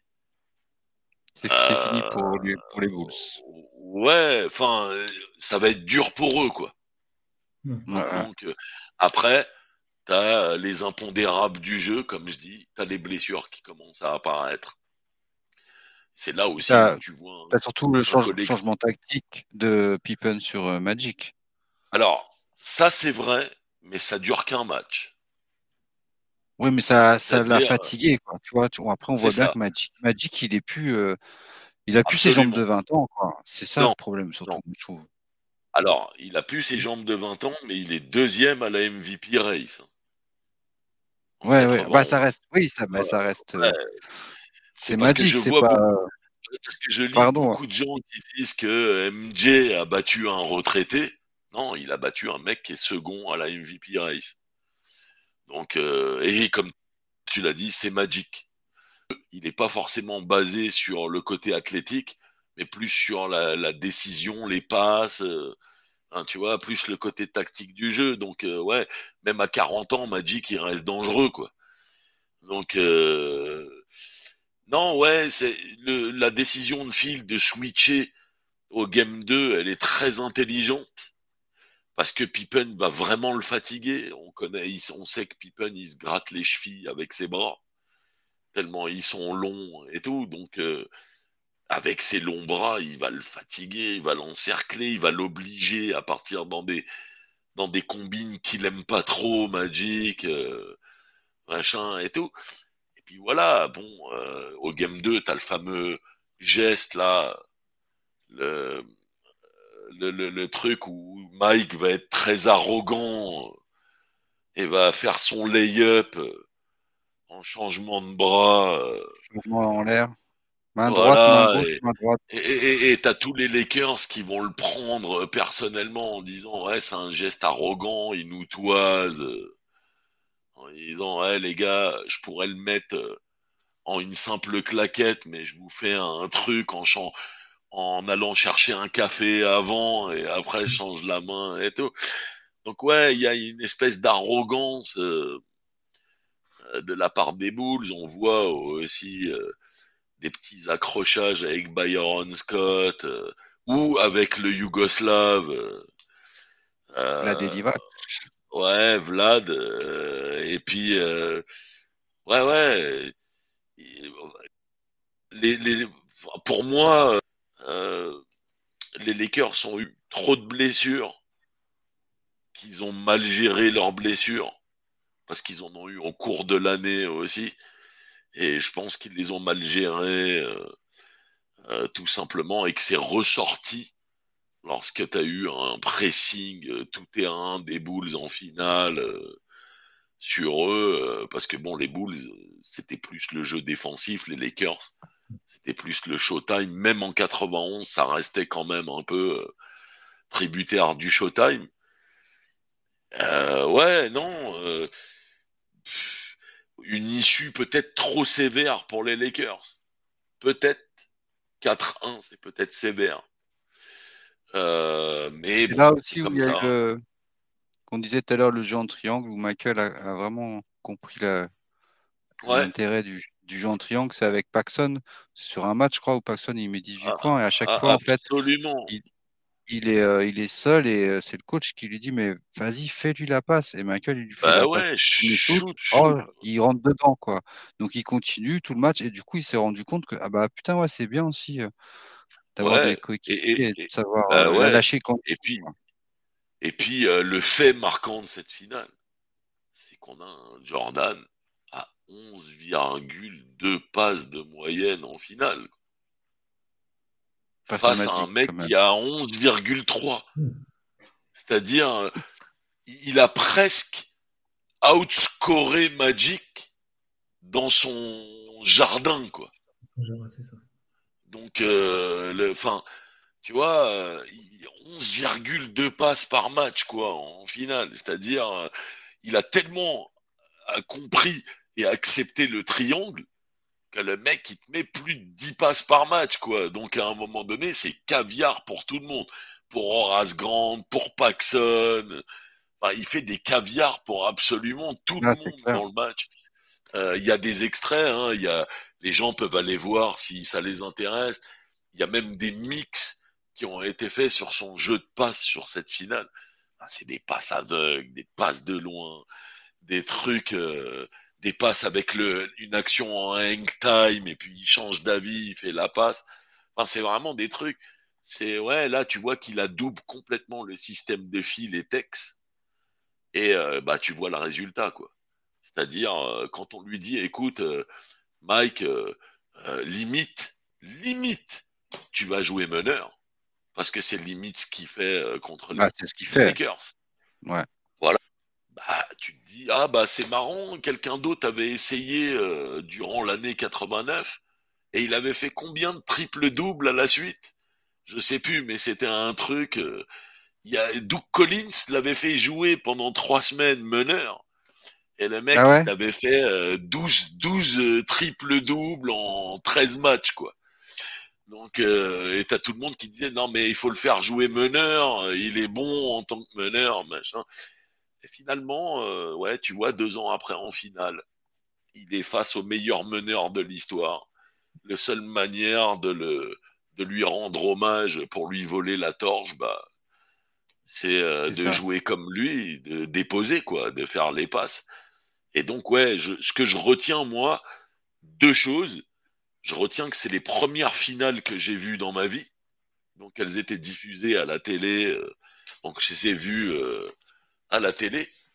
Et euh, donc c'est la première fois que je voyais Mike en finale à la télé, etc. Et donc c'est génial. Et ouais, le fait qu'il ait joué comme un meneur, quoi. Et que finalement, on aurait peut-être dû plus le faire jouer comme un meneur, peut-être plus souvent on aurait peut-être dû eu le droit à plus de caviar, de jeu intelligent, euh, peut-être moins de scoring, hein, je l'admets. Mais euh, tu vois, euh, je pense qu'on aurait eu un jeu sublime en meneur. Il était bon en, il était bon en meneur.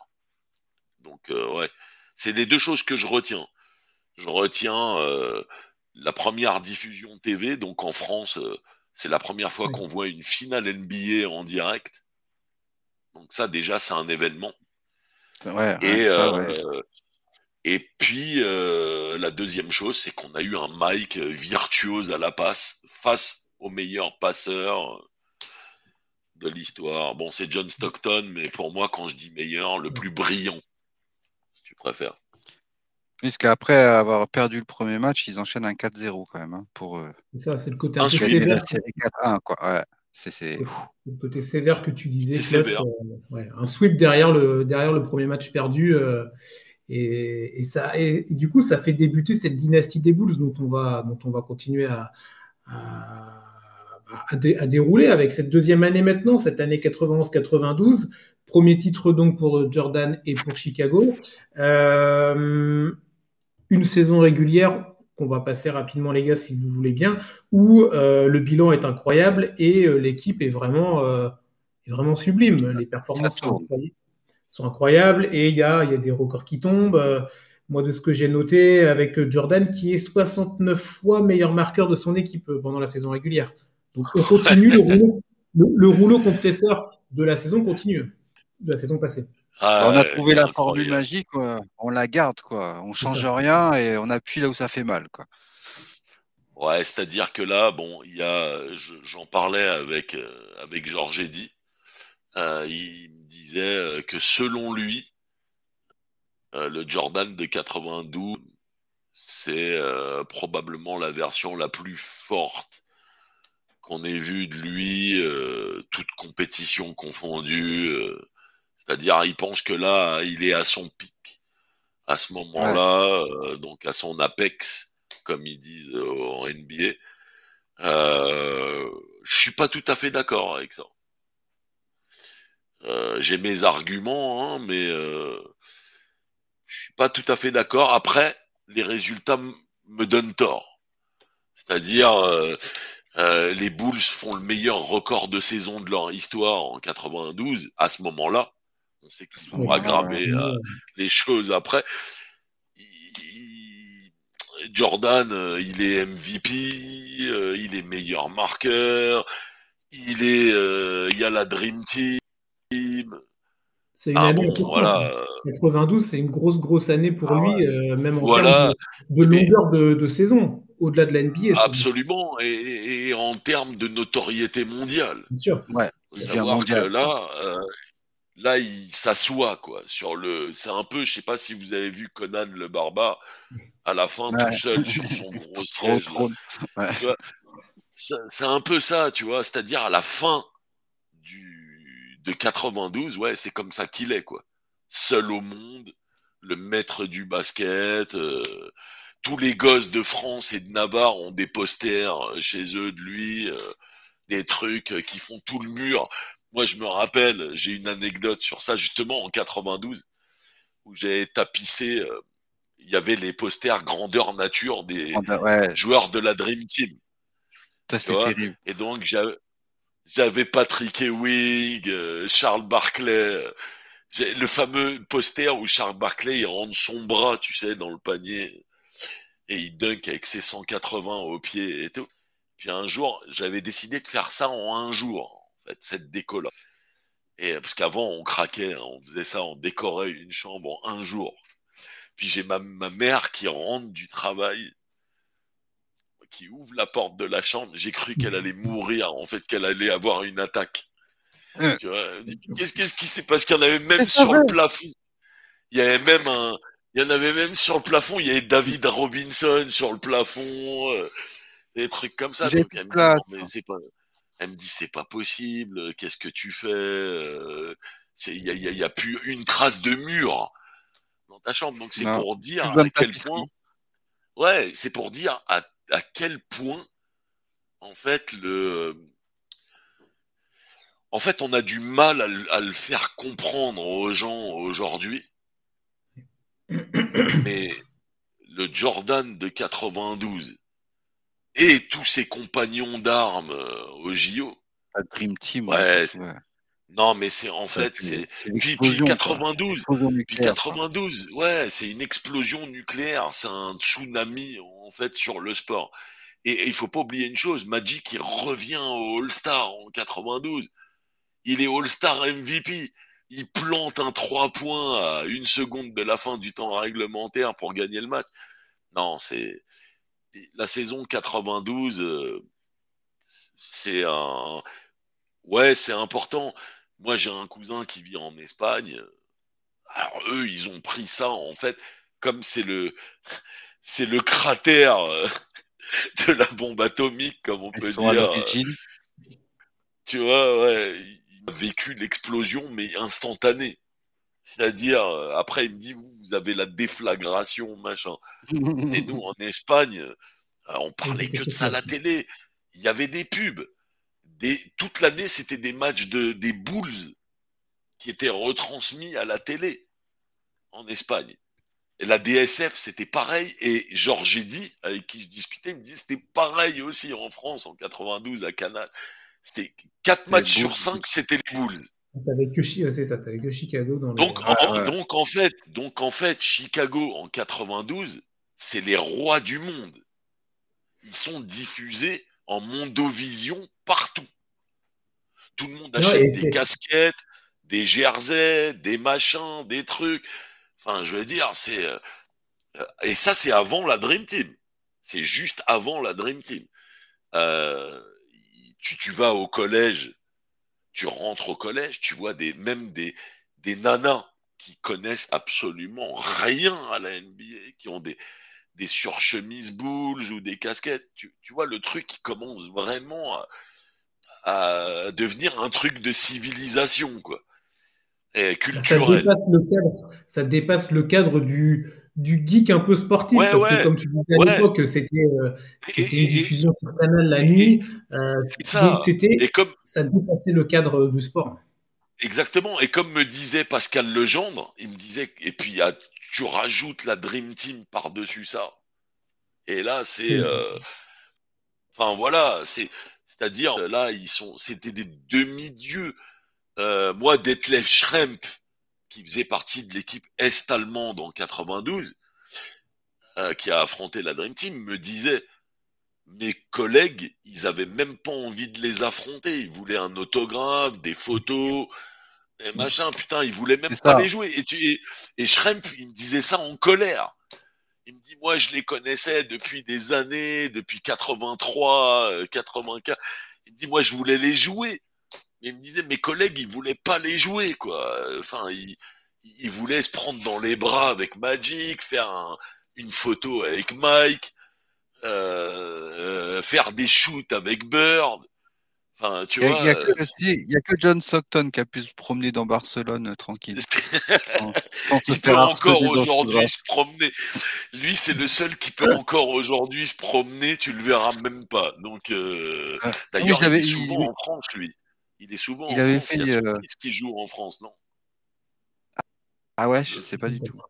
Je, crois. Il, avait fait un petit, euh, un petit interview comme ça où il en rigolait lui-même, quoi. Il disait vraiment. Oh, les autres, ils sont emmerdés. Moi, c'est bon, je peux sortir tranquille. Personne me... avec ma tête de. Ouais, parce que. Ouais, parce que le mec, il fait 1m80. Euh, il, a une coupe au bol. Euh, il s'habille avec un jean euh, et une chemisette. tu le vois même pas, quoi. Le mec, il fait partie du ah, décor. Les autres, tu les vois, même s'ils ont envie de se cacher, tu les vois, en fait. Donc. ouais. Et c'est ça qui est extraordinaire. Et ouais, 92 T'as 92, t'as les Bulls, euh, bah ils vont ratatiner euh, euh, Miami en playoff. Allez hop, c'est sweep. Et puis là, ils se retrouvent et là, quand face même, à un adversaire qui lève la tête. Ça a coincé là, quand même. Un adversaire qui lève la tête avec un coach extrêmement légendaire qui peut regarder Phil Jackson dans les yeux largement j'ai nommé Monsieur Il Padrino, le gominé, comme on l'appelle. Et donc, ouais, non, là, ils vont, ils vont jouer toutes les secondes, toutes les minutes. Ils vont essayer de pénaliser les Bulls physiquement en s'inspirant des Pistons. Euh, ils vont, euh, il va y avoir de la joute verbale. Enfin, c'est, c'est vraiment, euh, Ça va jouer, tu vois. Ça va jouer. Il y a que, pour moi, il y a que le game set où Jordan, il dit, bon, ça, stop, ça y est, on ferme la boutique. Salut, bye bye, au revoir les gars. Mais sur les six premiers matchs, rarement vécu une série aussi intense à la télé. Hein. Honnêtement. Euh... Non, c'est clair, ça jouait. Il y avait le Charles Oakley qui se retrouvait face à, Michael du coup aussi. Ouais, qui, qui, lui mettait des bonnes balayettes aussi pendant le match. Entre copains, hein. hein entre potes. Hein. Donc, et puis t'avais Xavier McDaniel euh, qui mettait des coups de pression à Scotty Pippen. Euh, hein, ils ont qu'est-ce que le problème, qu'est-ce que tu vas faire? Je regarde le défilé des victoires-défaites là, mais les Bulls n'ont jamais été menés au score. Jamais. À chaque fois, les, euh, si, au, premier, au premier match. Ils perdent le premier voilà, match. Et voilà, ils perdent le premier match. Mais j'ai envie de te dire, c'est une habitude euh, qu'ils vont développer avec les Knicks. C'est-à-dire, ils vont perdre souvent les. Et puis après, euh, ils vont mettre leur jeu en place. Et puis, et puis voilà, quoi, tu vois. Mais cette série-là, cette semi-conf contre les Knicks va rester légendaire. Il va y avoir, elle va faire naître tu vois, c'est ça pour ça encore 92, c'est important. Un terreau de fans de New York, cette série. Elle va enfanter toute la fan base de New York que tu vois aujourd'hui, en fait, des quadras, des trentenaires, c'est, elle va être nourrie de ça, en fait. C'est le départ de, de ce truc-là. Donc, ouais, non, fantastique. John Starks, un chien de la casse, euh, qui lâche rien, euh, euh, Patrick Ewing quand il a envie, qui punit Will Perdue et, et Bill Cartwright largement, tu vois. Non, non, grande, mm. grande série, grande série anthologique pour tous les fans de basket. Madison en feu. Voilà, le Madison, qui est un endroit culte que j'invite tout le monde à visiter ou aller vivre un match, même si les Knicks, c'est plus les Knicks de 92. C'est un, peu mieux que, un peu mieux qu'avant. C'est un peu mieux que les dernières années. C'était vraiment le trou du trou. Tu vois. Ouais, même le lieu reste mythique pour un tas de raisons. Euh, ne serait-ce que, je sais pas si vous êtes déjà allé au Madison, mais les éclairages au Madison, c'est très particulier, tu vois. C'est un éclairage genre box où tu as vraiment euh, le centre qui brille et le reste qui est à l'ombre, quoi. Tu vois, donc c'est euh, ouais, c'est c'est sublime, l'acoustique qui est sublime, euh, l'endroit, la ville, j'en parle là. bon, tu y vas, tu fais du shopping, tu kiffes. bon, ouais, c'est voilà, c'est New York. C'est très cosmopolite. Il y a beaucoup de francophones aussi. Enfin bon, voilà, c'est the place to the place to be, euh, comme on dit, et, ça va naître. Moi, pour moi, ça, en tout cas au niveau du basket, c'est 92 l'émergence de ça. Ou après, les années d'après, tu vas avoir des mecs qui vont acheter des jerseys de Starks. Et puis après, tu as l'équipe avec Sprewell et compagnie. Donc, en fait, il va y avoir toute cette culture. Euh, euh, dans les années 90, là, tous les fans de New York, et Dieu sait qu'il y en a, surtout sur Twitter, j'envoie une petite dédicace de, mmh, mmh, mmh. Il se reconnaîtra. Non, mais il y a, des grands fans de New York euh, depuis cette série-là, où ils ont cru, malheureusement pour eux, qu'ils pourraient faire tomber MJ euh, en playoff, mais c'est pas arrivé. Et donc, bon, il y a le Game 7 où Magic sort sa fameuse tirade euh, après que Jordan ait marqué, intercepté, puis s'est fait intercepter la balle, puis il va la rencontrer. Il dit euh, it's it's uh, Jordan's game. C'est le c'est le un jeu pour c'est à Jordan, tu vois le jeu. Donc il y a cette fameuse tirade et euh, ouais bon euh, Pat Riley avouera après la série que le game set était une intensité défensive et offensive des Bulls euh, qu'il avait, qu'il soupçonnait pas. Donc il dit ouais, ils nous ont euh, écrabouillé sur le Game 7. Euh, voilà, ils méritent la victoire. Et on arrive sur le malchanceux permanent. Les Cavs, ce que MJ adore punir de manière consécutive et machin. Et puis ouais, bon bah Cleveland. Cleveland, ils vont faire avec ce qu'ils peuvent. C'est-à-dire, ils vont quand même choper deux matchs. Voilà, sur la série. Le, deuxième, ouais, à l'extérieur, quand même. Hein. Ouais, ouais, ils vont, ils vont, ils vont quand même choper euh, deux matchs. Euh, mais après, je dirais euh, les, les, Bulls, il faut un peu, je remarque, c'est un peu leur spécialité. Quand ils sont à 2-2 en playoff, le cinquième match, ils le gagnent et le sixième match, ils le gagnent. Ça fait 4-2. C'est ça. Et ben voilà. Ciao, bye bye. Sur les quatre premiers matchs, quoi. En fait, on, est là pour finir le métier. Voilà. Et puis j'ai toujours dit que les Cavs avaient un, un complexe d'infériorité par rapport à MJ et qu'à chaque fois qu'ils le jouaient, bah ils n'arrivaient pas à passer la barre en fait. C'est-à-dire, euh, ils ont jamais pu passer la barre contre MJ, que ce soit dans les années 80 dans les années 90, il les a punis à chaque fois.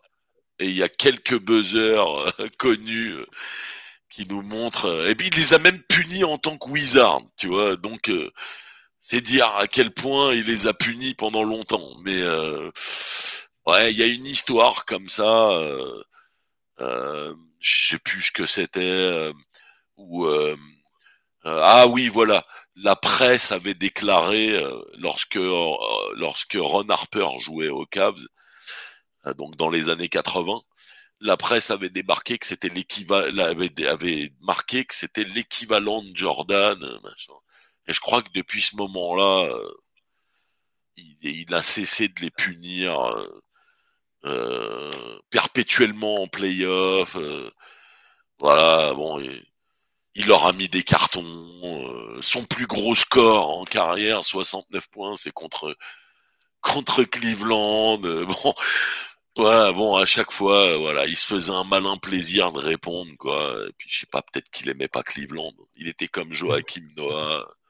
Peut-être qu'il aimait pas Cleveland, tout simplement. Il, a toujours aimé les, avoir des, des petits pics, des remarques de ses, d'un de ses adversaires pour s'en nourrir et pour euh, arriver à se concentrer, se focaliser sur ce truc-là, ce que le, le, le, un gars qui croise qui, ne le salue pas ou un gars qui fait une mauvaise déclaration dans la bah, presse. Et à chaque fois, il se nourrissait de ça pour se surpasser et pour euh, se transformer et pour être, encore plus fort et, euh, pour, pour arriver à surmonter bah, en fait, son, en fait, son coach mental, Ford, que j'ai eu la chance d'avoir en interview aussi, il me faisait la réflexion suivante. Il me disait Jordan, il se nourrit du chaos. C'est-à-dire, plus ça va être chaotique, plus ça va être merdique la situation, et plus il va être calme, serein et bon. En fait, c'est, euh, il me dit voilà, c'est, il y a des individus qui sont faits comme ça, et lui, il est fait comme ça, quoi. Donc, euh, il se nourrit du chaos. Donc, en fait, plus tu le tacles, plus tu te fiches de lui, euh, plus tu lui fais des remarques, et plus ça le renforce, en fait. Et justement, on est en 92 la série contre Miami. Il y a, euh, comment il s'appelle, Bimbo Coles, qui faisait partie de l'effectif de Miami, qui m'a raconté une, une anecdote qui est extraordinaire. Au Game 3 qui joue à Miami, donc c'est le premier match de playoff de l'histoire de Miami. Le Game 3 en 92. Et il me dit donc on est là avec Smith, euh, avec euh, machin, enfin ils ont une bonne équipe de jeunes. Et il me dit à la fin du premier carton, on a mis une pile aux Bulls. Et il y a des claquettes, des machins, le public est en délire, tout ça. Et il me dit, on a eu une mauvaise idée. Mauvaise idée. Jordan n'avait mis, que deux points au premier carton. Et euh, il me dit, on a eu une mauvaise idée, on a commencé à lui faire du trash talk. On a commencé à dire, ça y est, on est en train de te botter le cul, nanani, nanana. Et il me dit, les trois autres mi-temps, il a mis 52 points. Les trois autres cartons, il nous a plié tranquillement. Et il me dit, lorsqu'on est rentré au vestiaire, notre coach nous a regardé avec un sourire et nous a dit, les gars, quand un ours dort, il faut pas le réveiller. tu vois, sous-entendu, si le mec il dort, laisse-le dormir, quoi. Tu vois, n'essaye pas de le motiver, de le réveiller, machin. Donc voilà, ça c'était la petite anecdote. Et euh, donc j'en reviens à Cleveland. Ouais, donc Cleveland n'est pas passé et donc on se retrouve avec le fameux truc alimenté depuis le début de saison 92, c'est-à-dire Drexler est l'équivalent de Michael Jordan. C'est son némésis, son double machin dans le jeu. Et là, Jordan, il va pas attendre un, deux, trois, quatre matchs. Il va avoir besoin que d'une mi-temps. Une seule mi-temps d'un match de finale, c'est-à-dire le Game 1, à domicile. Et là, il va nous faire un festival. Un festival à tous les niveaux. C'est-à-dire, il va faire des dribbles dans le dos, des tirs à trois points, des passes magiques, des euh, putbacks, des enfin tout l'arsenal possible de la superstar, machin, et, et donc record en un carton de finale de points. Record, il me semble, qui est peut-être été battu maintenant, mais je sais pas, faudra regarder. 6-3 points en une finale, en une, en une mi-temps de finale. je crois que je crois que Clay l'a battu, mais ouais, c'est resté longtemps. Clay l'a battu, c'est resté longtemps. Et il a ce fameux geste parce que cette année-là, c'est donc le retour de Magic et il est commentateur pour NBC. Donc il est sur le banc avec Marv Albert euh, en train de commenter le match et tout. Et t'as Jordan, lorsqu'il envoie son sixième missile, euh, regarde Magic et fait le fameux shrug, il écarte les bras je sais pas ce que j'ai, je suis aujourd'hui. Je, j'y suis pour rien. Moi-même, je comprends pas ce qui se passe. Pas moi, patron. Qu'est-ce qui se passe? Et, et ouais, en fait, il va faire taire la presse en une mi-temps. Une seule mi-temps en disant non, les gars, Drexler n'est pas mon équivalent. Qu'on soit clair là-dessus. Voilà, next. Et puis bon, ça va être une série euh, qui va bien joué, on va dire. C'est-à-dire, euh, Chicago va donc gagner ce premier match, mais va perdre le second à domicile en plus. Par contre, ils vont gagner le troisième à Portland. Ils vont perdre le quatrième à Portland. Et ils vont prendre, euh, ils vont prendre le cinquième et le sixième. Voilà. ils vont prendre euh, encore un autre à domicile et ils vont finir le travail à la maison euh, avec le Game 6.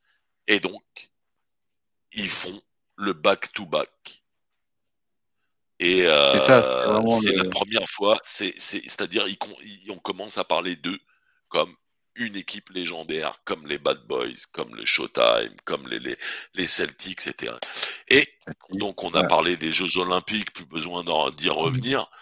Il y a les Jeux Olympiques qui suivent et l'entame de la saison 93. L'entame de la saison 93, euh, bah les gars ils sont fatigués. Jordan et Pippen, ils sont un peu crevés athlétiquement, c'est normal, ils ont eu une année 92 euh, faramineuse euh, physiquement. Et euh, ils arrivent et bon. Plus les jeux d'été, quoi. Ouais, ils arrivent, mais bon, c'est ça joue. L'équipe, elle est elle est moins performante que l'année précédente, mais elle est au rendez-vous. Tu vois, ça se passe. Il y a il y toujours les mêmes oppositions euh, en playoff. Euh, pareil, ils commencent de la même manière, c'est-à-dire, ah bah il y a les Hawks, sweep, comme Miami l'année d'avant, hop, un petit coup de balai pour commencer tranquillement. Et puis, euh, salut Dominique, je t'aime bien, mais bon, voilà, t'as pas les ressources. Hein. Donc, ciao, bye bye. C'est une série que j'ai pas vue à la télé, celle-là. Ouais. Euh, il y a eu, euh, bah, il y a, ouais, il y a Cleveland, et bah, bah, ça, on va pas y revenir, on l'a dit, hein. C'est-à-dire, euh, bah, sweep, hein, punition, ciao, bye bye, et en plus, il finit la série avec un buzzer. Donc, il gagne le game 4 sur un buzzer, donc, The Shot 2, hein, rebaptisé The Shot 2. Euh, toujours contre Cleveland, bien sûr. Hein, voilà. Et finale de conf. Finale de conf contre nos amis de l'année d'avant. Nos fiers et, forts New York. New York. Tu vois, les Knickerbockers qui sont encore là en finale de conf cette fois. Et non plus. Euh, On finit premier en plus de la saison régulière. en plus, voilà, New York a réalisé une bien meilleure saison. Tu vois, et est première défense de la ligue. Donc, là, on a une opposition de style, encore une fois. Euh, avec, euh, alors là, pour le coup, un inédit chez inédit. Les Bulls perdent les deux premiers games. Ouais, là, ça commence le à monde commence à trembler. Et en plus, comme les journalistes de New York, c'est des gros complotistes, qu'est-ce qu'ils sortent après le Game 2 L'affaire Esquinas, les casinos, les paris loupés, euh, euh, l'argent qui doit à tel golfeur et tel marchand. Ils commencent à sortir des scandales. Ah, ils avaient sorti Atlantic City en 80. Bizarrement, c'était encore pendant la série contre les Knicks. Et là, en 93, mhm. ils te sortent le truc Esquinas, euh, donc un pote à lui et qui joue au golf, à qui il devait un million et demi de dollars de dette, machin, qui a écrit un livre en plus là-dessus, machin. Donc voilà, les journalistes new-yorkais, toujours euh, comme à leur habitude, trouvaient un moyen pour déstabiliser, enfoncer encore plus. Donc les menés 2-0, donc c'est un inédit. Hein, depuis euh, trois ans euh, qui sont compétitifs, euh, c'est inédit. Et bah, ils vont faire ce qu'ils font toujours de mieux après, c'est-à-dire ils vont les sweeper. Encore une fois. Encore une fois. C'est-à-dire, ils, vont dire, OK les gars, c'est bien, vous nous avez pris deux matchs, vous êtes des mecs fiers, qui jouaient physique, tout ça. Bon. Tu vois, on voit notamment Charles Smith qui essaye de prendre. Il y a une action légendaire où il essaye de marquer et il se fait contrer par Jordan et Pippen et Horace Grant et machin. Enfin, voilà, les Bulls, ils ont dit au Knicks, ça sera pas cette année non plus. Ciao, bye bye. Et on a, pour moi, en ce qui me concerne, la finale la plus fun qu'ait jamais joué Jordan euh, dans sa carrière. C'est ça, il va, affronter Phoenix avec le MVP de la saison régulière à cette époque-là. Fantastique. Voilà. Qui va vraiment, pour le coup, jouer son rôle de MVP. Lorsqu'on regarde sa ligne de stats durant cette finale-là, c'est genre 29, 12, 5. enfin, c'est. Euh, il, est, il, a, il tient son rang d'MVP, quoi. C'est Charles Barclay, on n'a pas, donné son nom pour ceux qui. Euh, Charles Barclay, il tient son rang de MVP, quoi. Il se dégonfle pas. C'est un MVP. Euh, voilà, il est là. Et alors, ce qui est intéressant sur cette série, c'est qu'il y a des matchs qui sont gagnés euh, à l'extérieur. Enfin, ouais, c'est. il, elle, est, elle, est, fun cette finale parce que parce que il y a, y, a, y a, beaucoup de jeux en contre-attaque, il y a beaucoup d'offensives. Euh, euh, les joueurs sont sympas, ils ont du talent, tu vois, des Kevin Johnson, des Dan Mayerley. Euh, euh, ça joue bien des deux côtés en plus, c'est vraiment un, un ouais, basket. Danien, tiens, Danien est là aussi. Danien, euh, encore là, ouais. Ouais, non, non, c'est vraiment Danien, une belle il a série. Ouais, il a eu le nez fin. Bah, il se retrouve tout le temps dans une équipe qui va en finale, donc. Euh, ah, ah. Et puis, euh, et puis voilà quoi. Et puis, euh, bah, on sait, voilà, Jordan va va culminer au niveau du scoring avec une moyenne de points durant cette finale à 41. 41 points, c'est leur record. et c'est parce qu'il dépasse, il me semble, de 1 dixième Rick Barry sur une finale. Donc euh, ouais, c'est le record euh, de points marqués en moyenne, donc en PPG euh, sur sur une finale. Ouais, il est monstrueux quoi. À l'image du game 4 où il met Charles Barclay à genoux littéralement en plantant plus de 50 points sur le match. Enfin, ouais, c'est puis quand puis euh, j'ai la, la voix de George Eddy qui résonne dans ma tête quand John Paxson met le 3 points sur un 3 points de John Paxson et puis il fait durer le truc. C'est légendaire. Moi, moi j'avais tous mes potes euh, qui étaient pour les shoot, euh, shoot de la série. J'avais tout et j'avais tous mes potes qui étaient pour les Suns à l'époque. Ils étaient tous contre Jordan, sérieux, tous littéralement contre Jordan. Et, euh, alors, si tu parles de la passe légendaire, le shoot légendaire de Paxson, il faut surtout pas oublier le contre d'Horace Grant avant le sifflet final sur Kevin Johnson. Ce contre-là, où il empêche Kevin Johnson de tirer à trois points et donc de peut-être égaliser, ou de même gagner le match. Euh, ouais, non, non, c'est ils sont. Et alors, il y a un truc qui émerge durant cette finale là. C'est, je regardais sur les tentatives à trois points. Jordan et Pippen, ils vont prendre beaucoup de tentatives à trois points. Et ils vont en marquer quelques-uns en plus, pas mal. Donc euh, là, ça commence à shooter. Euh, tu vois, on est un peu sur du proto deuxième triplé là tu vois, euh, sur cette finale-là. On a un aperçu de ce que va être un peu le duo Pippen-Jordan, mais en 96, quoi. Donc voilà, tant mort. Et puis, ouais, voilà, et on a pour la première fois depuis les calanques grecs un club qui gagne trois titres de suite. Trois titres, quand même. Trois titres de suite. Et, et là, en conférence de presse, bah, des journalistes qui disent est-ce que vous feriez pas partie euh, euh, du groupe des plus grandes équipes de l'histoire avec les Celtics de Bill Russell, euh, les Lakers de Magic, et puis cette fameuse tirade d'un journaliste du, du Herald qui dit à Jordan, euh, mais finalement, est-ce que t'es pas le meilleur joueur de l'histoire? Et c'est là qu'émerge tout d'un coup un espèce de débat qu'on connaît qui nous pollue beaucoup aujourd'hui, euh, euh, ce débat du GOAT. C'est à ce moment-là, là, non, c'est moi le. À, ce moment-là, Le débat, c'est est-ce que t'es pas le GOAT? Et c'est cette fameuse réponse de Jordan que j'aime bien. Alors qu'il vient de réaliser un triplé, qui vient de mettre 41 points de moyenne sur une finale.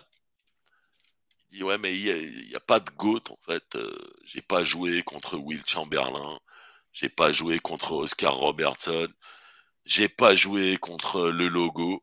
Je ne sais pas si j'aurais si j'avais si pu jouer contre eux, est-ce que j'aurais gagné? Est-ce que j'aurais pas gagné? Il n'y a pas de GOAT euh, parce que les époques sont différentes, machin. Voilà. C'est sa fameuse réponse aux médias en 93. Euh, et, euh, et je suis assez d'accord avec lui finalement. J'ai la même vision du, du débat, c'est-à-dire il y a il n'y a pas de gouttes, il y a des gouttes, à la limite. Il y a un troupeau de gouttes. Voilà. Ah, il y a un troupeau de chèvres, en fait, c'est bien, ça correspond bien à la réalité en plus. Et puis euh, voilà, et, donc euh, il ressort là, il est, euh, enfin, voilà, là il est canonisé par la presse. Enfin, je veux dire, trois titres de suite, trois MVP des finales de suite. Il a fait mieux que Magic, il a fait mieux que Burn ça y est, tous les superlatifs euh, dans la presse euh, nationale et internationale, parce qu'en France, c'est pareil, ils nous abreuvent avec des couvertures en 93, le GOAT, le meilleur joueur de l'histoire, blablabla, enfin bon, bref, voilà. Donc là, il vit euh, un mois de juin extraordinaire en 93, et puis, badaboum. Voilà, c'est-à-dire, son père se repose sur une aire d'autoroute, parce qu'il est crevé ou je sais pas, euh, je sais pas exactement pourquoi. Ouais. Et puis il se fait agresser par deux jeunes qui lui piquent sa bagnole, sa montre, la première bague de champion de Jordan qu'il avait donnée à son père. qu'il retrouve sur dans l'appartement d'un des deux mecs euh, qu'il avait porté en faisant un clip de rap. Le mec, figurez-vous, qui s'était filmé en, en faisant un de rap. Et donc les mecs du FBI ont identifié la bague euh, des Bulls, donc quoi, champion 91. Et, euh, et puis voilà, on découvre son père en plus dans, dans, dans une situation pitoyable plusieurs jours après son assassinat. Il est en décomposition, tout ça. Et, euh, et donc, il apprend ça. Ah, il avait déjà émis le souhait avant qu'il y ait ce drame, d'arrêter un jour la NBA et de faire du baseball. Euh, il en avait même parlé à son père.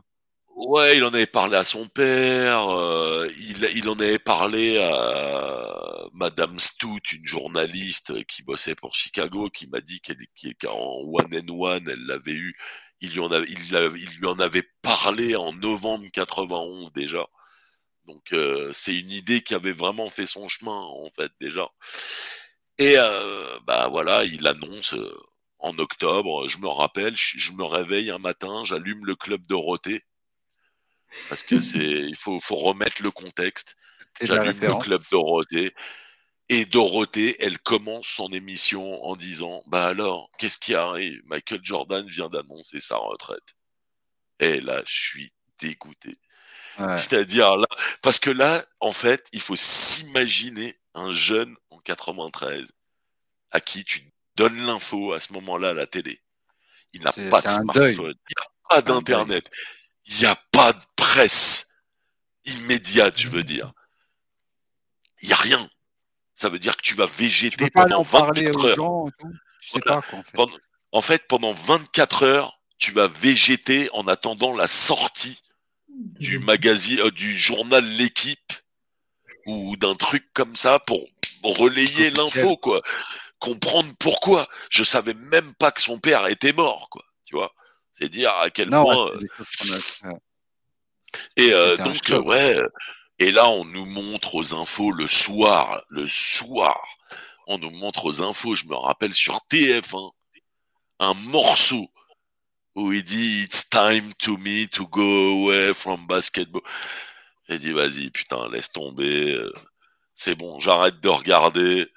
Ah, c'est fini, j'étais dégoûté. Ah non, mais mais c'était un truc de ouf. Non, Il fallait, il, c'était une il- horreur. il fallait voir le lendemain au Oh, bahut. Le lendemain au bahut, Oh, tout le monde, tout le monde avait, on dirait que tout le monde s'était pris un gaz, euh, un gaz endormissant. euh, tu vois, enfin c'était, c'était notre père en même temps, quoi. Tu vois, c'est un truc. Ouais, putain. J'ai même un pote. Ouais. j'ai même un pote, il a jeté sa paire de Jordan, quoi. Il était tellement énervé qu'il a jeté sa paire de Jordan à la poubelle. Quand il a entendu ça, il m'a dit ouais non c'est fini. euh. Puis voilà. Puis donc on apprenait. Moi j'ai appris à- au club de Roté que Jordan prenait sa retraite. Donc c'est surréaliste de dire ça aujourd'hui. Parce qu'aujourd'hui, ouvres Twitter et t'as Vosges qui va te dire euh, machin est à la retraite avant même qu'il ait pensé être à la retraite. En fait. Ouais. C'est Minority Report aujourd'hui, donc euh, tu vois.